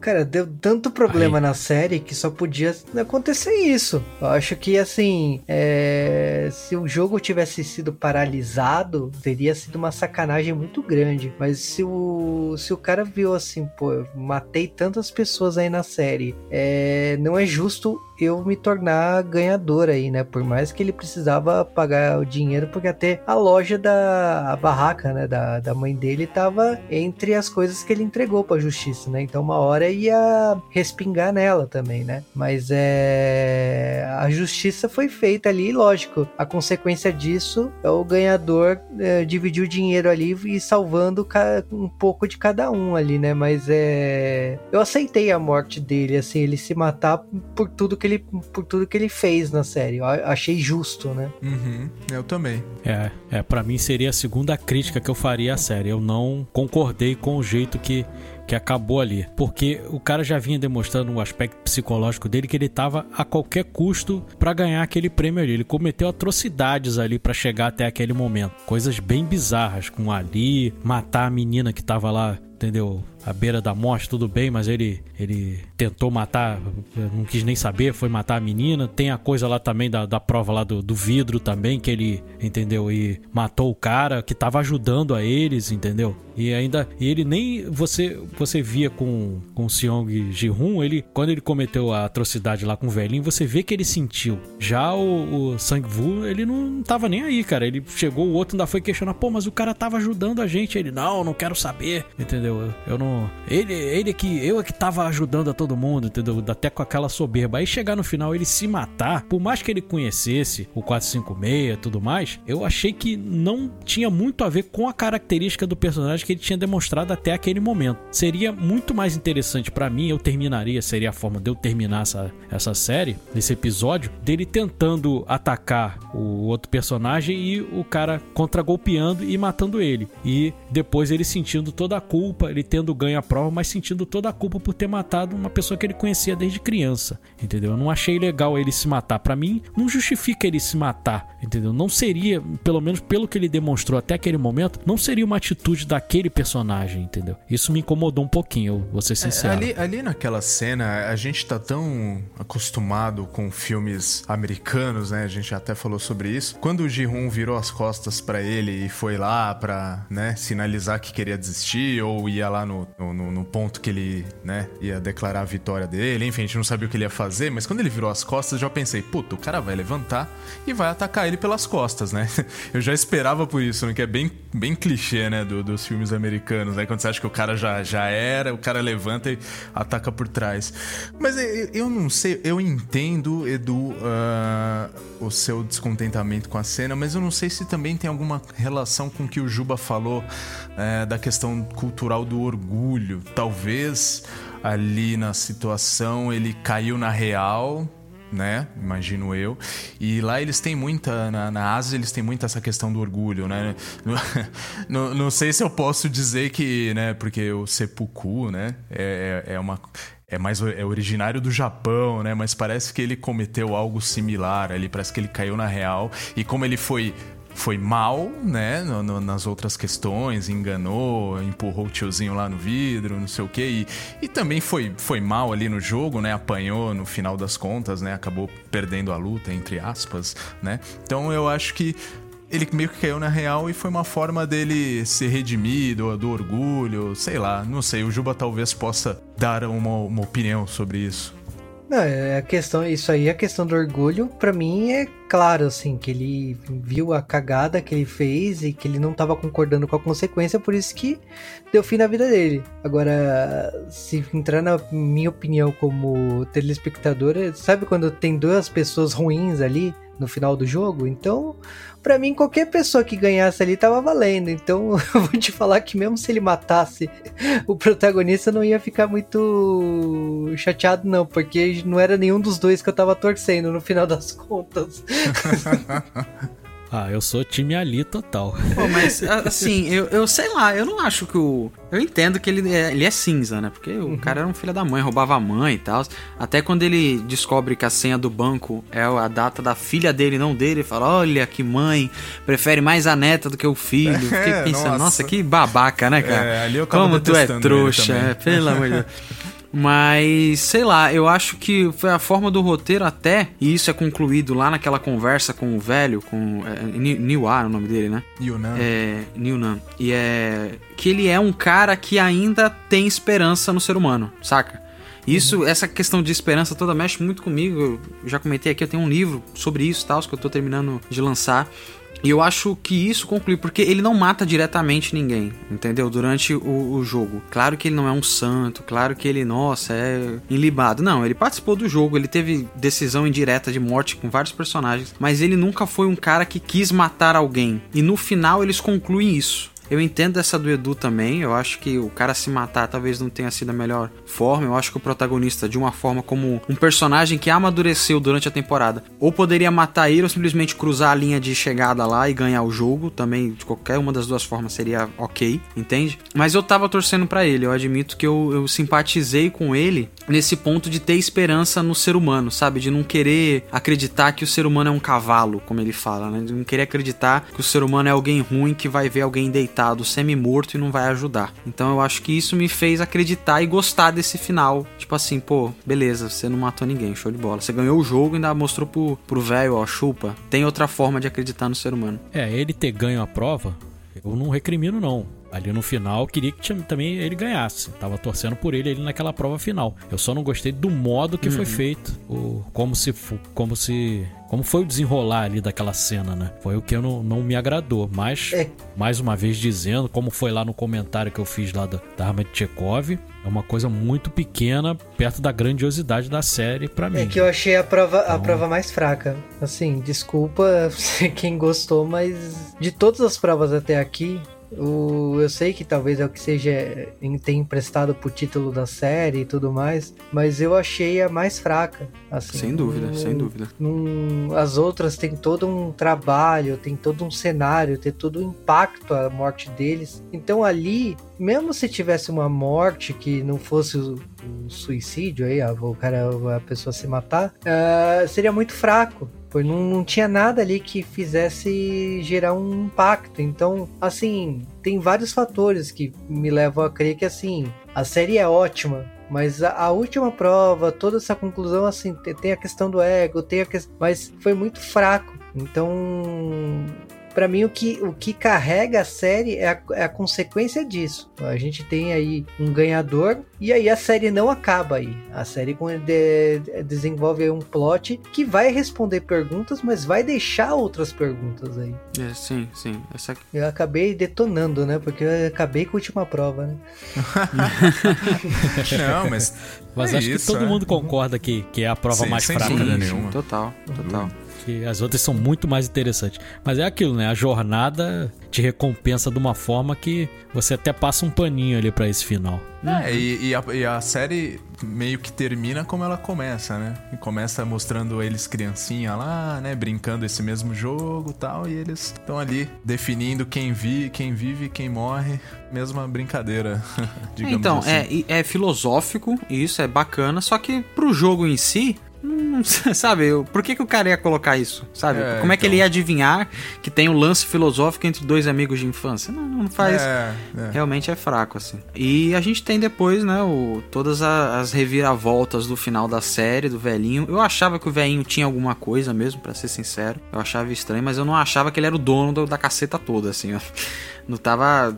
Explodiu minha cabeça. Eu falei, meu Deus do céu, o cara realmente é dono de tudo. E a gente tem também a, a, a volta dele, né? Ele fica um ano lá igual mendigo, de barba tal. Você quer mostrar que o personagem ele tá com todo respeito a todo mundo de barba, mas você quer mostrar com o personagem, ele deixou de se cuidar e tá acabado, as pessoas põem barba ainda, né, cara? Não tem jeito. Não importa se a barba tá na moda ou não. Cabeludo. Quer mostrar que o cara é, se quer mostrar que o cara tá acabado, põe cabelo nele e barba. E é legal que a barba do, do Jin Hu é igual a minha, não tem. É só uns filinhos assim, é só uns filetinhos na, no bigode e já era. E no final que eu falei. O bigodinho é, dele? O bigodinho. Hein, John? O bigodinho dele é o que a gente chama aqui no Rio de Janeiro de jogo de futsal. ah, é? Sabe por quê? Porque são cinco para cada lado só. São cinco fios de um lado, cinco fios do outro, entendeu? A gente chama de jogo de futsal. Boa, boa. É, não vou nem comentar isso com o pessoal daqui, que senão vão me zoar o resto da vida. E, e o final, vocês gostaram do plot final, assim, dele voltando? Tem toda a questão do policial também, que eu não sei porque a gente não comentou, mas é porque ela não, meio que não, sabe, não, não vai para muito lugar, assim. Tem a trama todas dos irmãos, mas que, sei lá, para mim não serviu para nada aquilo ali, entendeu? Mostrou o cara da máscara e tal, e aquele cara, se eu não me engano, é o mesmo que faz o o Storm Shadow, naquele filme do G.I. Joe. Ele faz outros doramas também, mas eu acho que ele faz o Storm Shadow no, no primeiro filme remake que teve do G.I. Joe lá com, com o Shane Tatum e tudo mais. Mas ele meio que não leva a lugar nenhum. Agora, o plot final eu gostei, dele deixando em aberto aquela cena do avião e tudo mais. Vocês curtiram? É, eu, eu, eu, assim, eu, eu não gostei num sentido moral, assim, que eu falei, pô, mas a, filhinha dele, cara, de novo ele não vai, não vai ver a filhinha dele. é isso que eu pensei, falei, caramba, cara. Bom, beleza, né? Você vai lá salvar a pátria, mas sei lá, né? A sua filhinha lá tá te esperando. Eu, eu não gostei nesse sentido, mas ok, foi uma decisão do, do personagem ali. Eu só não gostei da atitude dele. Enfim, só isso. Pô, eu como pai, então, eu não teria dúvida nenhuma do que eu faria ali naquela situação, né? Eu iria ver a filha e não pensaria em mais nada, mas realmente dá uma certa pontada ali, você olha, pô, mas o cara tá tanto tempo sem ver a filha e tá nessa situação, ele não consegue, né, dar uma vida digna pra filha, acaba que quem dá, né, quem sustenta a filha é o, é o padrasto, então tem aquela coisa moral ali da, da situação. Agora ele vai ter condições de, de sustentar a filha e ele abandona aquilo para salvar a pátria. Então salvar ali aquela situação é, é mais importante. E o que, que ele vai fazer, que, né? A gente pensa. Que, como é que ele vai do fazer? Que salvar, do que né, resolver ele a situação não sabe nem onde é direito, né? Ah, mas ele tem recurso, é, ele não... tem recurso, é. ele consegue. Mas tudo Sim. bem, a gente, a gente entende, a gente entende. Até porque fica esse gancho aí para uma segunda temporada e tudo mais, então é aceitável ali, mas a série assim termina com ponto alto assim para mim. Eu fiquei muito feliz de ah, ter não, assistido. Se ele tivesse entrado no avião, talvez a gente não tivesse falado falando tanto, porque seria o final clichê, né? De tipo, ah, ok, eu não tenho nada a ver com isso, vou cair fora. E aí Sim. eu acho que isso é mostra um pouco dos valores, né? Que eu também acho que é um pouco, eu não diria só da cultura coreana, mas que é um, um pouco assim de mostrar que ele tá se importando com os outros, né? Ele não é tão vilão, é, quer dizer, ele não é um cara tão é, desculpa Egoísta, ficar falando palavrão, né? né? Eu ia falar cuzão, né? Desculpa. Não tem problema. Mas é. Estamos no bar, estamos no bar. Eu, é, ele não é um cuzão, né? E nesse caso é que ele vai tentar salvar, evitar e tal. Mas eu acho que assim, como a série deixou tantas pontas soltas, né?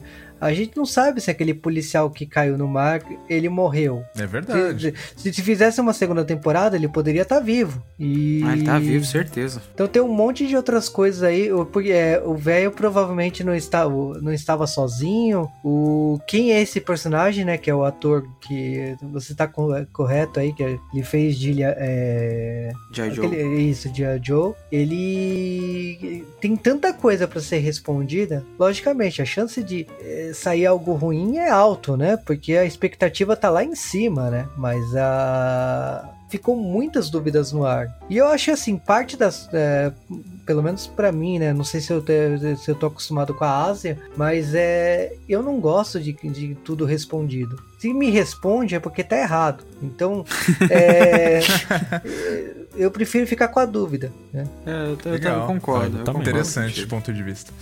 Não, mas é porque americano gosta muito de explicar. E é eu verdade. acho que americano, não, às vezes, é me, fala menos, sabe? Não precisa se, se explicar. Tá ótimo do jeito que acabou. Ouviu, Nola? Diga esse conselho, por favor. Agora que você mudou aí de estúdio, reveja seus conceitos, por Começa favor. Começa a fazer cinema aí, cara. É. Olha aí. Mas sabe uma. Tô brincando, hein? Mas sabe uma, uma coisa que é. Eu gosto do Nola, só pra ficar claro. Também. Uma crítica, mas eu gosto dele. Tô sempre lá pra Batman, assistir. bem legal. Oh, show de bola.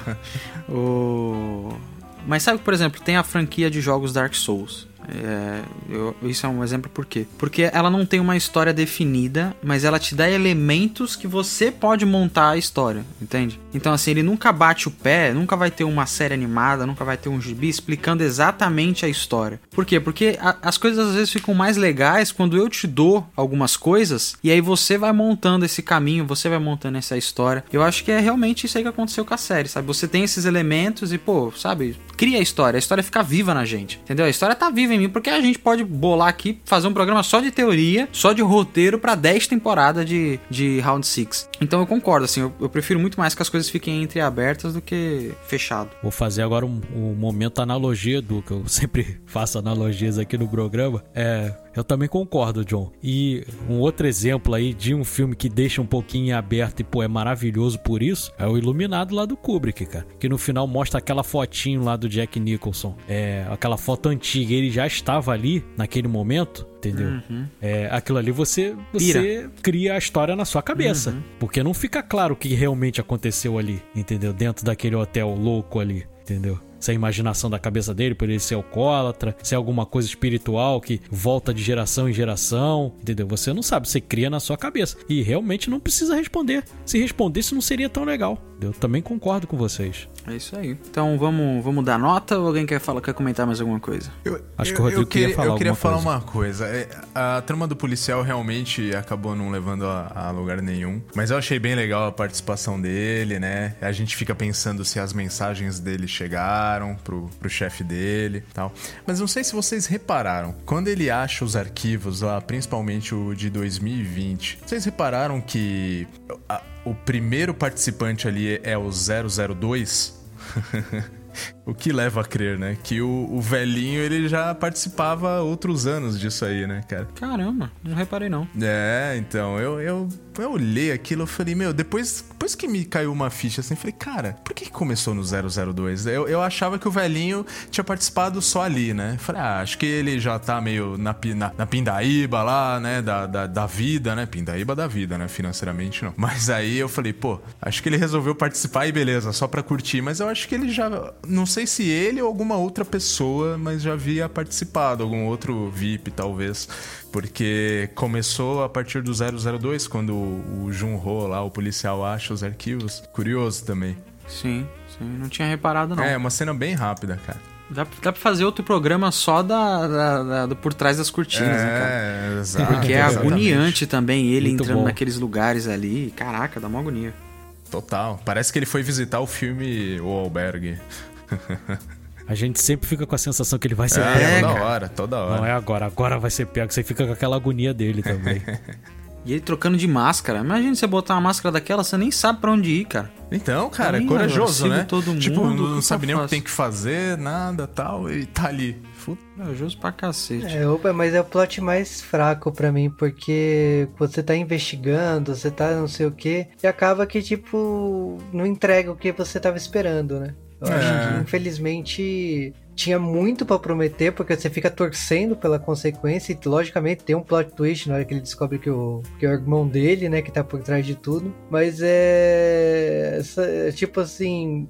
Os participantes acabam se destacando mais que ele. Talvez seja a intenção do diretor, do roteirista Sim, aí, é. isso. Era só algo para preencher ali, só para dar uma variedade, para não ficar o tempo todo no jogo e tal. Mas é, era um personagem que eu queria ver muito mais e acabou que não vi, né? É, ficou no ar, né? Sim, sim. E vale, isso pode ser por conta do, do criador, né? E também, para quem não sabe, ele, deu, ele demorou 10 anos para conseguir lançar esse roteiro dele aí. Então, essa história que a gente viu já tá pronta há 10 anos. Ele falou que uma hora tava. Teve um, um ano da vida dele lá que ele tava escrevendo, ele teve que parar de escrever o roteiro, porque ele quebrou o notebook dele, ele não tinha dinheiro para comprar outro notebook, ele ficou um tempão sem escrever o roteiro, aí fez algumas sériezinhas lá, alguns doramas e conseguiu comprar um notebook para terminar esse roteiro. Mas ele demorou 10 anos para conseguir vender essa ideia. Já pensou, cara? Então, ainda foi acusado de plágio, né? Não, não sei é. se, se vocês assistiram Juba, talvez, aquele uhum. uh, o filme As the Gods Will. Eu ainda não assisti, mas me falaram que tá na Funimation, né, de streaming, né? Eu, talvez é, Dá uma ser. olhada lá, né? É, dizem que é muito, muito parecido algumas coisas, né? Mas se ele escreveu há 13 anos atrás, talvez uma inspiração aqui, outra ali, mas acho que plágio, plágio é muito forte. Ah, plágio não é. Até porque, pô, você tem jogos mortais, você tem jogos horários, você tem tanta coisa que também mexe com Battle Royale ali, né, cara? Não, e, e, você vê, né, tanta inspiração que ele teve, até aquelas escadarias, né? Ele, ele se inspirou numa obra de um artista holandês, né? Aquelas escadarias é, puta, é uma coisa ah, sensacional, né? Você vê aquilo, né? Um labirinto, é que, né? As cores.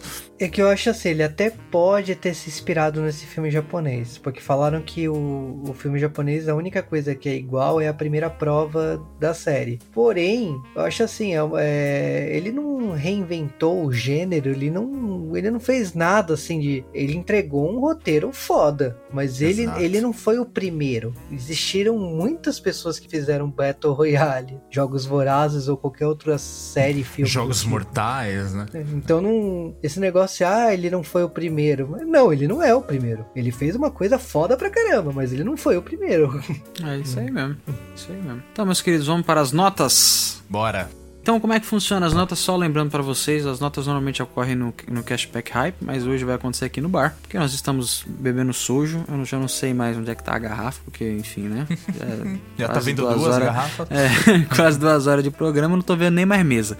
Mas, lembrando que se a média for acima de 8, nós temos o Great Scott, que é uma série altamente recomendável para você assistir. Se é que a gente pregando dessa série o tempo todo aqui já não, já não te convenceu. E vamos começar a nota pelo nosso convidado. Então, Juba, fica à vontade, 0 a 10, manda ver. Nossa, o padrão aqui é 8. Eu, eu- assim, eu quando assisti a série eu, eu dei 9, né? Então já é um acima aí do Great Scott, né?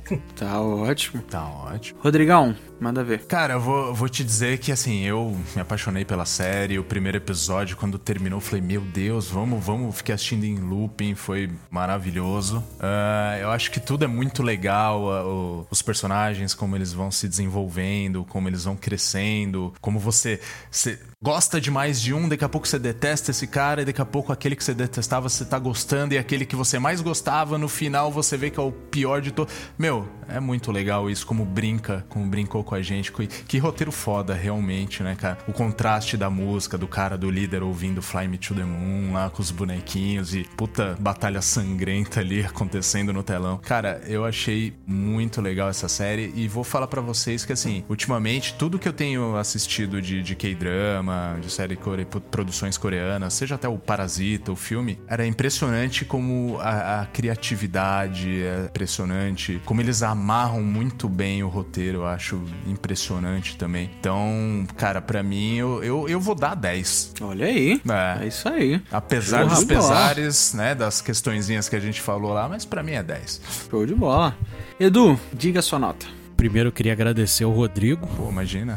Por ter mostrado essa que estava assistindo essa série com a esposa dele. Senão, talvez eu demorasse mais pra assistir e talvez esse episódio não tivesse sendo gravado agora.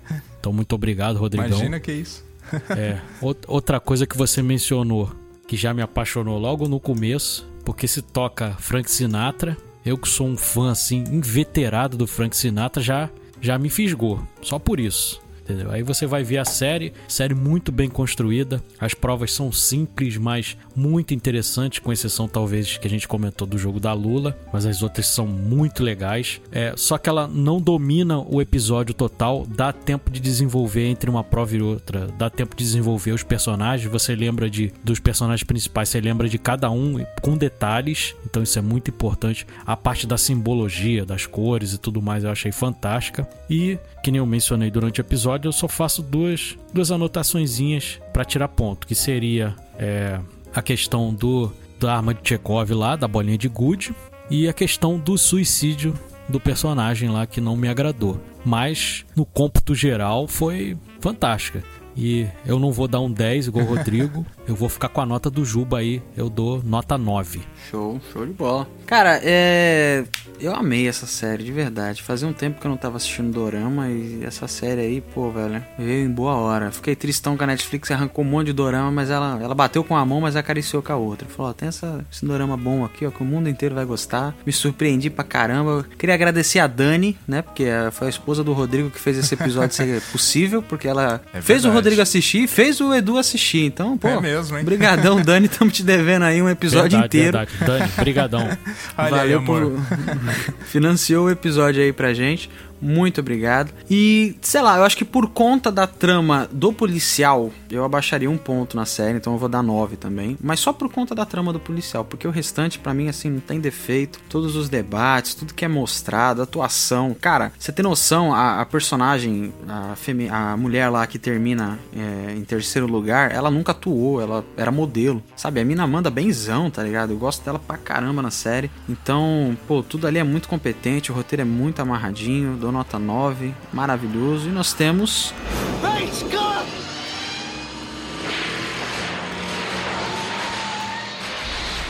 Um Great Scott, olha aí. E a média ficou em Sensacional. 9,25. Olha aí, cara.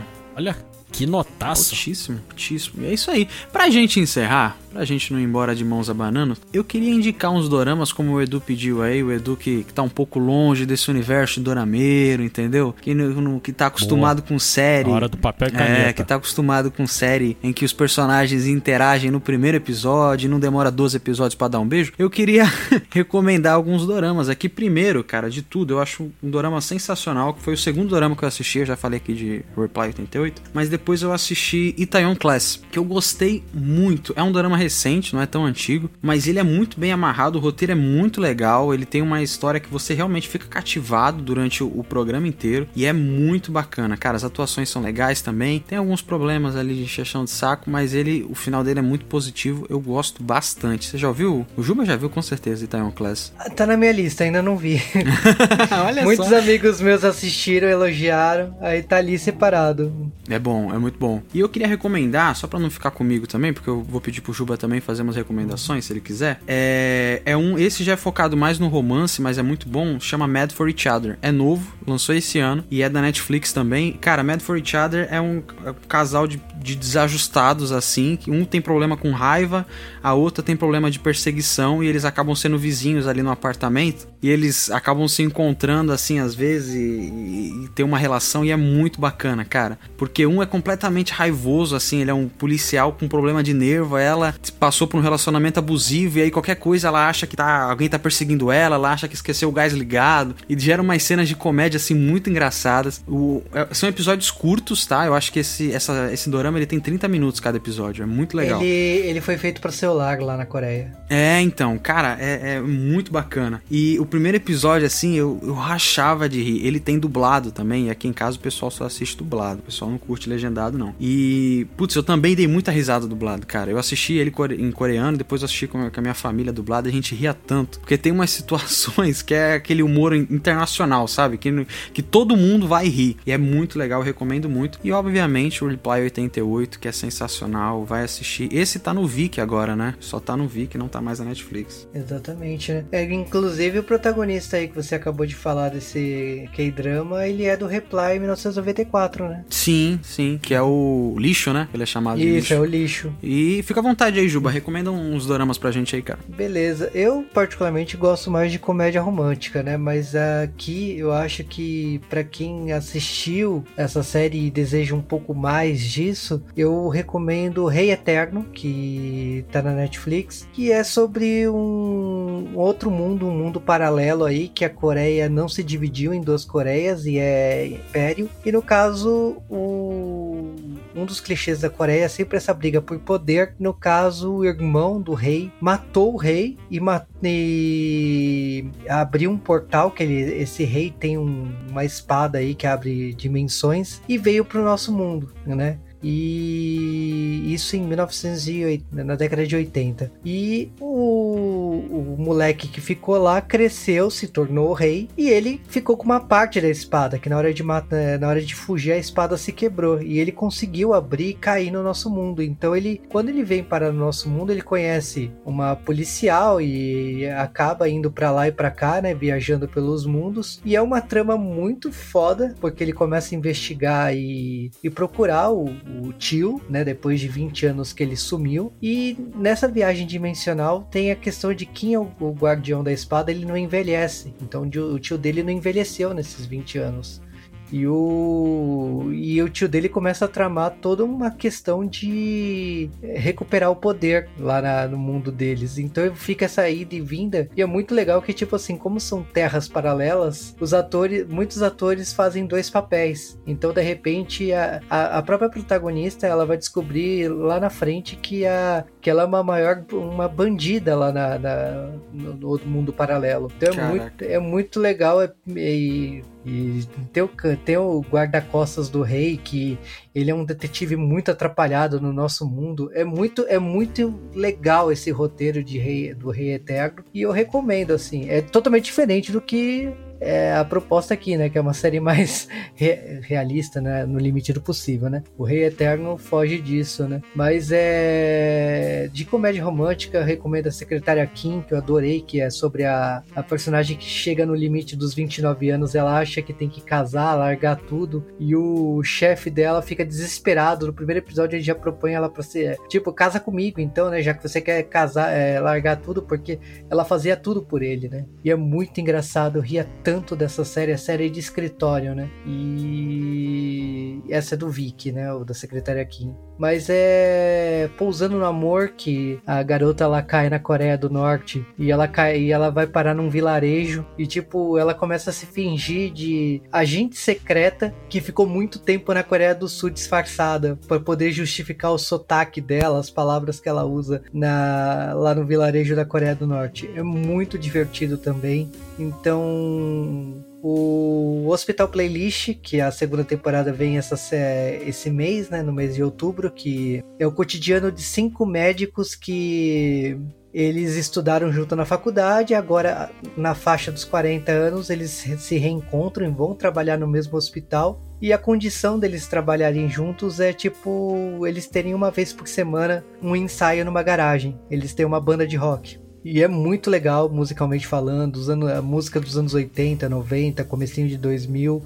E tem um dos episódios da segunda temporada que eles cantaram Bon Jovi. É muito, é muito foda. Então, assim, se você tá entrando no mundo do K-drama, tem muita série para assistir. Né? Na verdade, uh, todo mês aí tem umas 5, 6 séries novas e você Nossa. só vai adicionando na lista. Por isso, muitas uhum. coisas assim, o pessoal vai falando, vai falando, você adiciona. Vai faltar tempo para você assistir. Eu. Das séries que caiu fora da Netflix, eu assisti o Let's City, a primeira e segunda temporada. Tá no Viki agora, né? No. Que é um cara que ele é corretor de seguros e ele todo episódio ele, ele vai num restaurante porque ele é um blogueiro, ele, ele, ele esconde a identidade dele, mas ele é um blogueiro que escreve sobre é, recomendação de restaurante. E é muito legal, porque ele vai no restaurante, aí ele vai falando, ah, essa é a ordem correta para comer e tal. E, e é uma série que foca muito nas comidas, de take de comida. E como mostra de cultura coreana, a primeira temporada fala muito de comida coreana, você fica doido para provar aquelas comidas.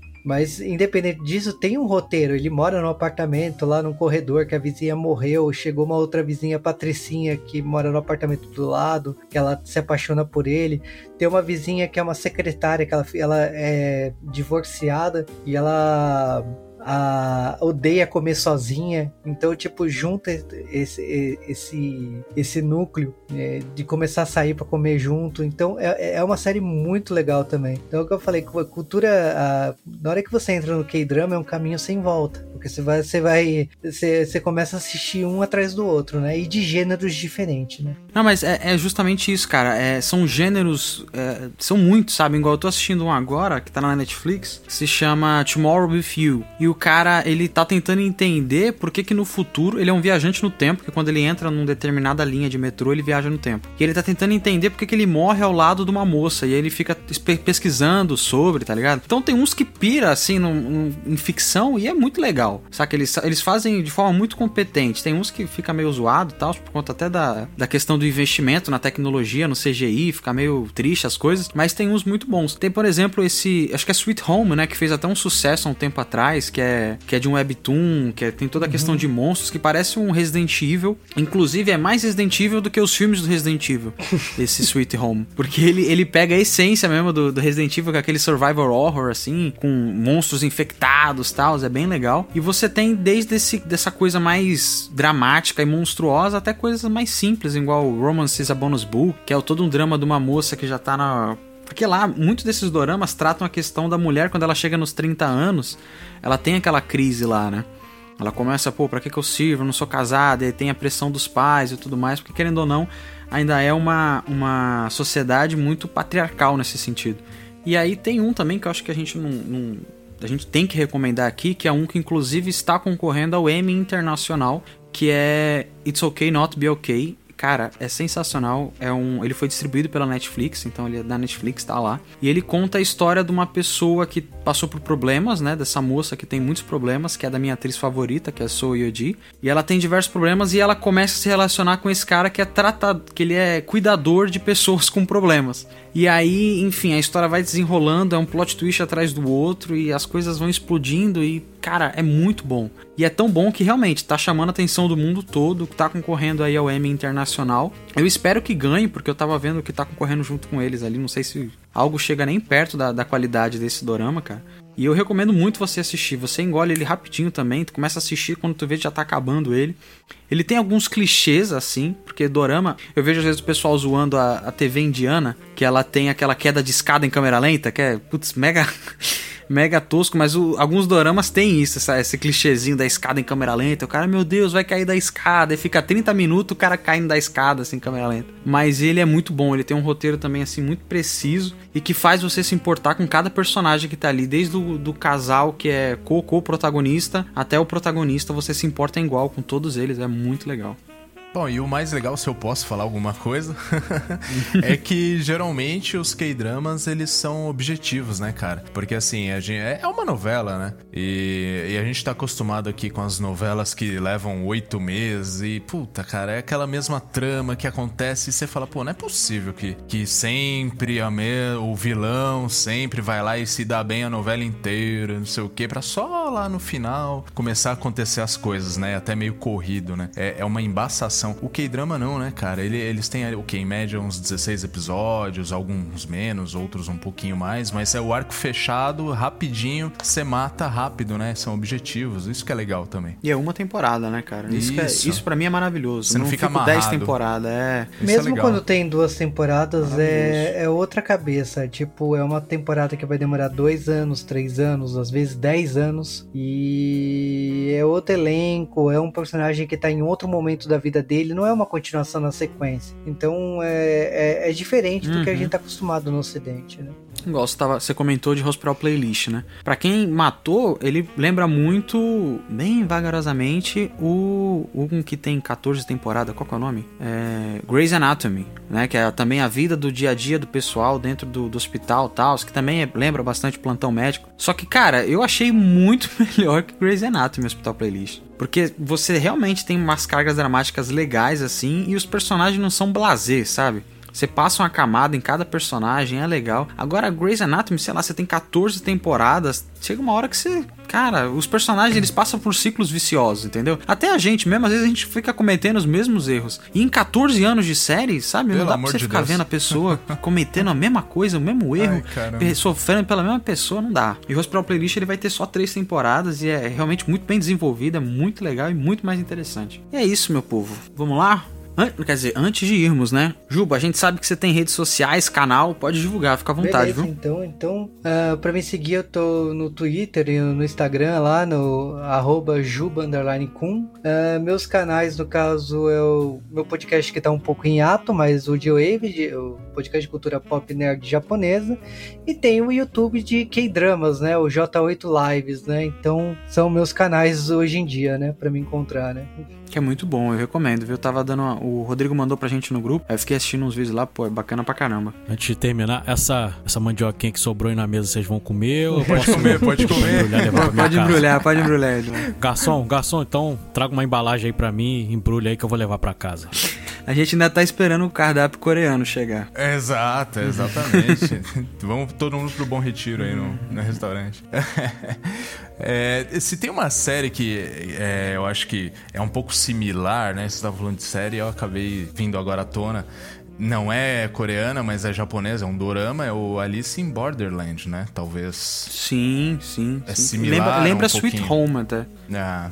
É muito bom. Mas é isso. Queria agradecer o Juba aí por ter aceito o convite. Brigadão, Juba. Valeu mesmo. Enriqueceu o nosso papo aqui, com certeza. Opa. Já me eu criei uma lista aqui enorme aqui, anotei muita coisa. Valeu mesmo. E a meta é o próximo programa, Juba, a gente fazer só em coreano, cara. Vai, vão três pessoas ouvir, eu, fé, você e mais um. Bota fé. Aí a gente vai chamar o Guilherme Briggs pra dublar a gente, né? É, exatamente, exatamente. Todos nós, cada um com uma voz. Mas ele tá dublando vários K-dramas hoje em dia. Eu já esbarrei Tá, com tá ele mesmo. várias vezes. Em algum, em algum K-drama da Netflix, tá ele lá Inclusive dublando. o It's Okay Not Be Okay, Tá Tudo Bem Não Ser Normal, ele dubla também lá, um personagem. O Briggs é um É, multi-homem. cara é... E os livros dessa escritora saíram aqui no Brasil, né? É, foi Eu um- comprei todos pra minha namorada, né? Porque senão ela terminava comigo. comprei todos que são muito bem legais, cara. Mas é isso, gente. Muito obrigado. Tenham todos uma ótima noite, um ótimo dia, sei lá, sei lá onde você tá. Mas obviamente você pode encontrar a gente no Instagram, se ele não cair de novo. Nosso Instagram é t underline cashback e lá no Twitter cashbackp. Se quiser comentar alguma coisa com a gente, a gente tá sempre postando alguma coisinha legal, alguma coisinha divertida, alguma notícia. Pode acompanhar a gente. Se quiser dar um feedback, alguma pergunta, alguma questão, a gente tá planejando ler comentários das pessoas. Então fica à vontade para mandar lá pra gente, que no Cashback Hype a gente vai estar sempre comentando o que vocês falam com a gente. É isso? Vambora? É isso. Vambora. Vambora, o garçom já trouxe a minha mandioquinha aqui pra levar Show. pra casa. Eu vou dar aquela minha ida ao banheiro, né? Na hora É de pagar aí. a conta, claro. Eu esqueci a carteira Nielsen, falando isso. Vou ter que pagar em correto. ONI, né? Tá certo. Exato. Não trouxe em real. Depois tu faz um pix pra gente. Achei tá que ia descontar em tapa. Aí não, aí não. Pô. Ainda bem que ainda é virtual aqui o negócio. É isso, galera. Falou, tchau. Valeu! valeu!